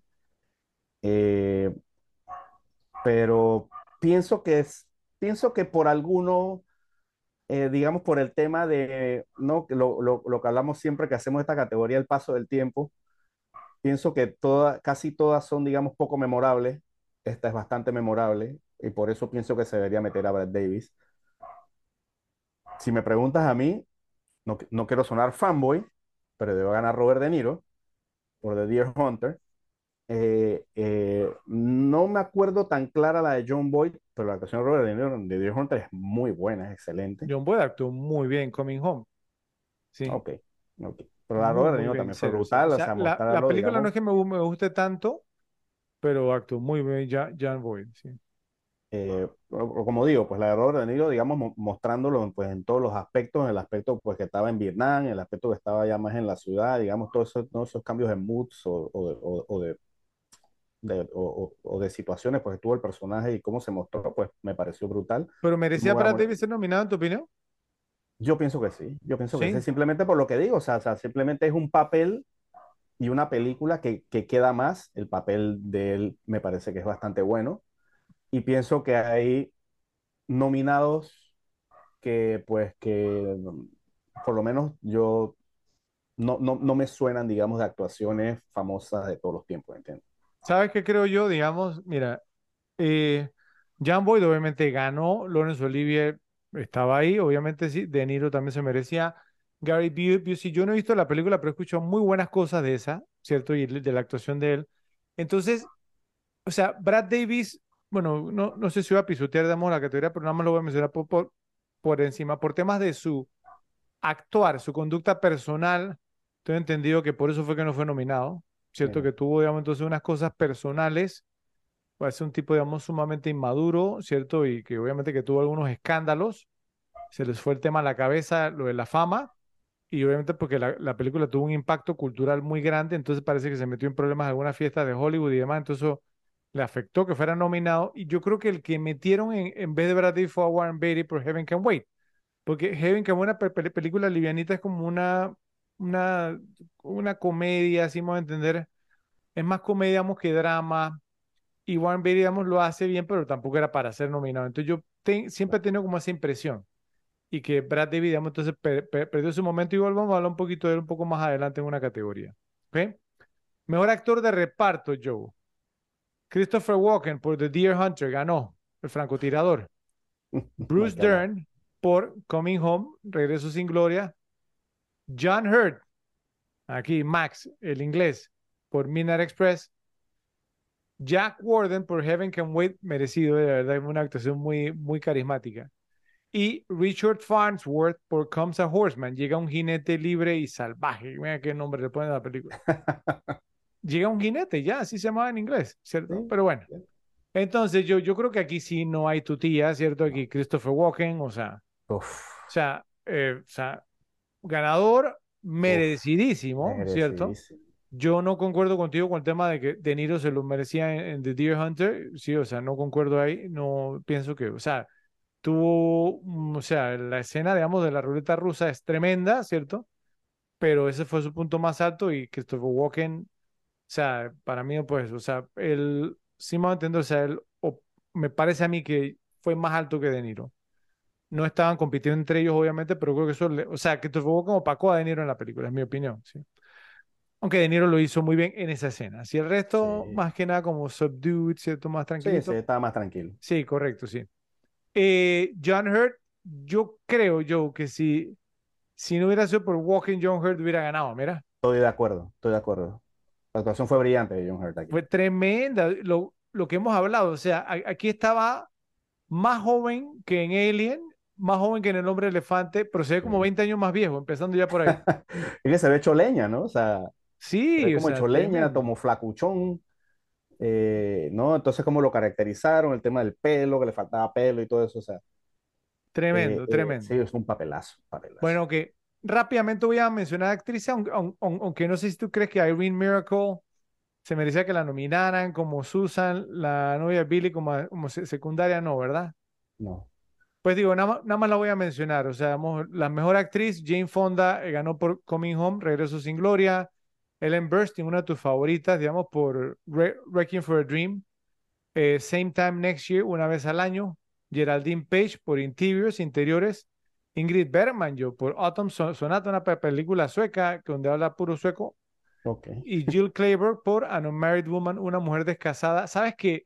Aquí yo se lo hubiera dado a Jill Clayburgh. Mira, es que yo no sé qué. A Jane Fonda tampoco la paso, no sé. Está lindísima. lindísima. Una mujer muy sumamente atractiva, pero no sé. No la paso y yo se lo hubiera dado a Jill Clayburgh, que bueno. Que no estoy muy familiarizado con ninguna de las actuaciones prácticamente. Bueno, y actrices de reparto fue Maggie Smith, que ganó por California Suite. Ella después pues, actuó en Los Hermanos Caradura y bueno, ¿no? Eh, bueno. Penelope Milford, que también actuó en, en Coming Home, El Regreso Sin Gloria. Meryl Streep por The Deer Hunter. No merecía ganar por esa actuación, seamos sinceros. Mm, fue buena, pero no fue extraordinaria. Sí, Maureen Stapleton por Interiors, Interiores, y Diane Cannon, que lo hizo muy bien en Heaven Can Wait. No he visto la de Maggie Smith, pero bueno, igual. Y vamos a terminar con un para, Joe. Eh, mejor banda sonora, ¿cierto? Bueno, con esta, vamos a terminar con esta. Giorgio Moroder de Preso de Medianoche ganó, ¿sí? Eh, muy merecido, sumamente merecido, si, me preguntas a mí, pero quiero mencionar los otros nominados, ¿ok? Y vamos a ver, porque aquí puede que tú me, me salgas con un debate. Ennio Morricone por Days of Heaven, Días de Gloria, Días del Cielo, ¿sí? Em, eh, esa no era de Michael Cimino, esa es de Terrence Malick. Ese fue un error mío hace un momento. Ok.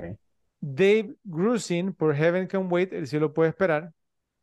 Jerry Goldsmith, uno de tus favoritos, yo, por The Boys from Brazil, los, niños del Brasil. Y la otra que fue nominada este año, yo, fue John Williams por Superman the Movie, Superman la película.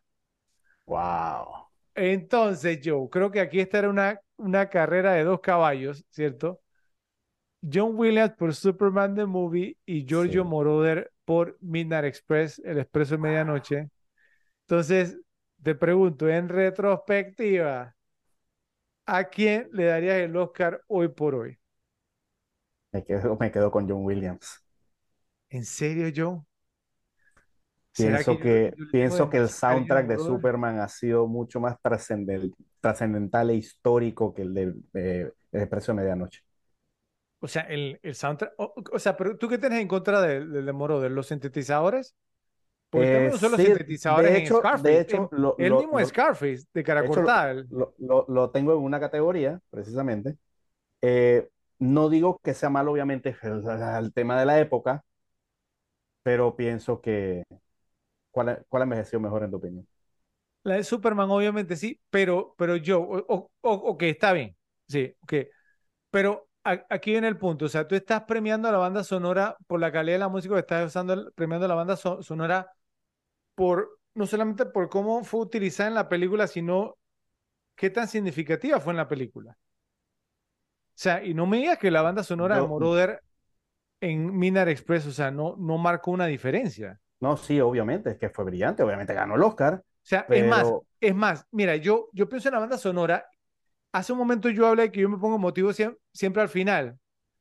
Cuando, sí, o sea, ¿cómo es, cómo es la canción que ponen al final? O sea, vamos, o sea, pues de, de, de, de... Billy sale de la cárcel.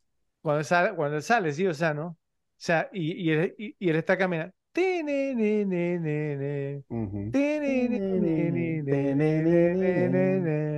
Eso, eso, yo. Eh, o sea, eso, eso te, te, saca las lágrimas, bro, al final de, la película. Y a mí me encanta, o sea, que Superman es mi superhéroe este, favorito. Está bien, pero ah. pienso, que, pienso que estamos comparando peras con manzanas. Bueno, ahí sí se la, se la vamos a dejar a, a los repes a ver, digamos, pues cuál se debió haber ganado el Oscar ese año entre estos dos grandes compositores. Yo sé que la de Moroder es más de su tiempo y la de John Williams obviamente vamos a trascendido más, ¿cierto? Pero está, o sea, no es... es más reconocida también, o sea. Claro, o sea, pero, pero no es un premio, no es un Grammy, o sea, tú das un Grammy a la mejor canción, ¿sí me voy a entender? O sea, y aquí yo pienso que es un Oscar, digamos, a la mejor banda sonora y eso incluye cómo es utilizada en la película. Entonces, a mí me parece que Moroder sí se merecía el premio. Es más, en el 83 también por cara cortada, ¿cierto? Eh, o sea, que eh, te escuchamos... el soundtrack también. Cara cortada, y él hizo ese soundtrack también. Entonces, bueno, se lo doy a Williams en este año, pero se lo tenemos que dar a Moroder en el 83. Aunque también estaba el de, el, el, el de, ¿cómo se llama? The Right Stuff, que tampoco ganó ese año, sí ganó, no me acuerdo, el mismo año. No me acuerdo, no me acuerdo quién ganó mejor música. No me acuerdo quién ganó en el 83, pero el que ganó eh, no puede ser mejor que The Right Stuff. Bueno, no sé, habría que buscar. Pero bueno, Repes, por favor, nos dicen en la sección de comentarios qué les parecieron los premios Oscar del 79, ¿cierto? Y qué les parecieron, digamos, entonces nuestros picks, si están de acuerdo con nosotros o no. Hasta aquí llega la primera parte del episodio de Expreso de Medianoche. Si te gustó, dale like, compártelo y suscríbete. Te esperamos para la segunda parte. Nos vemos en la próxima.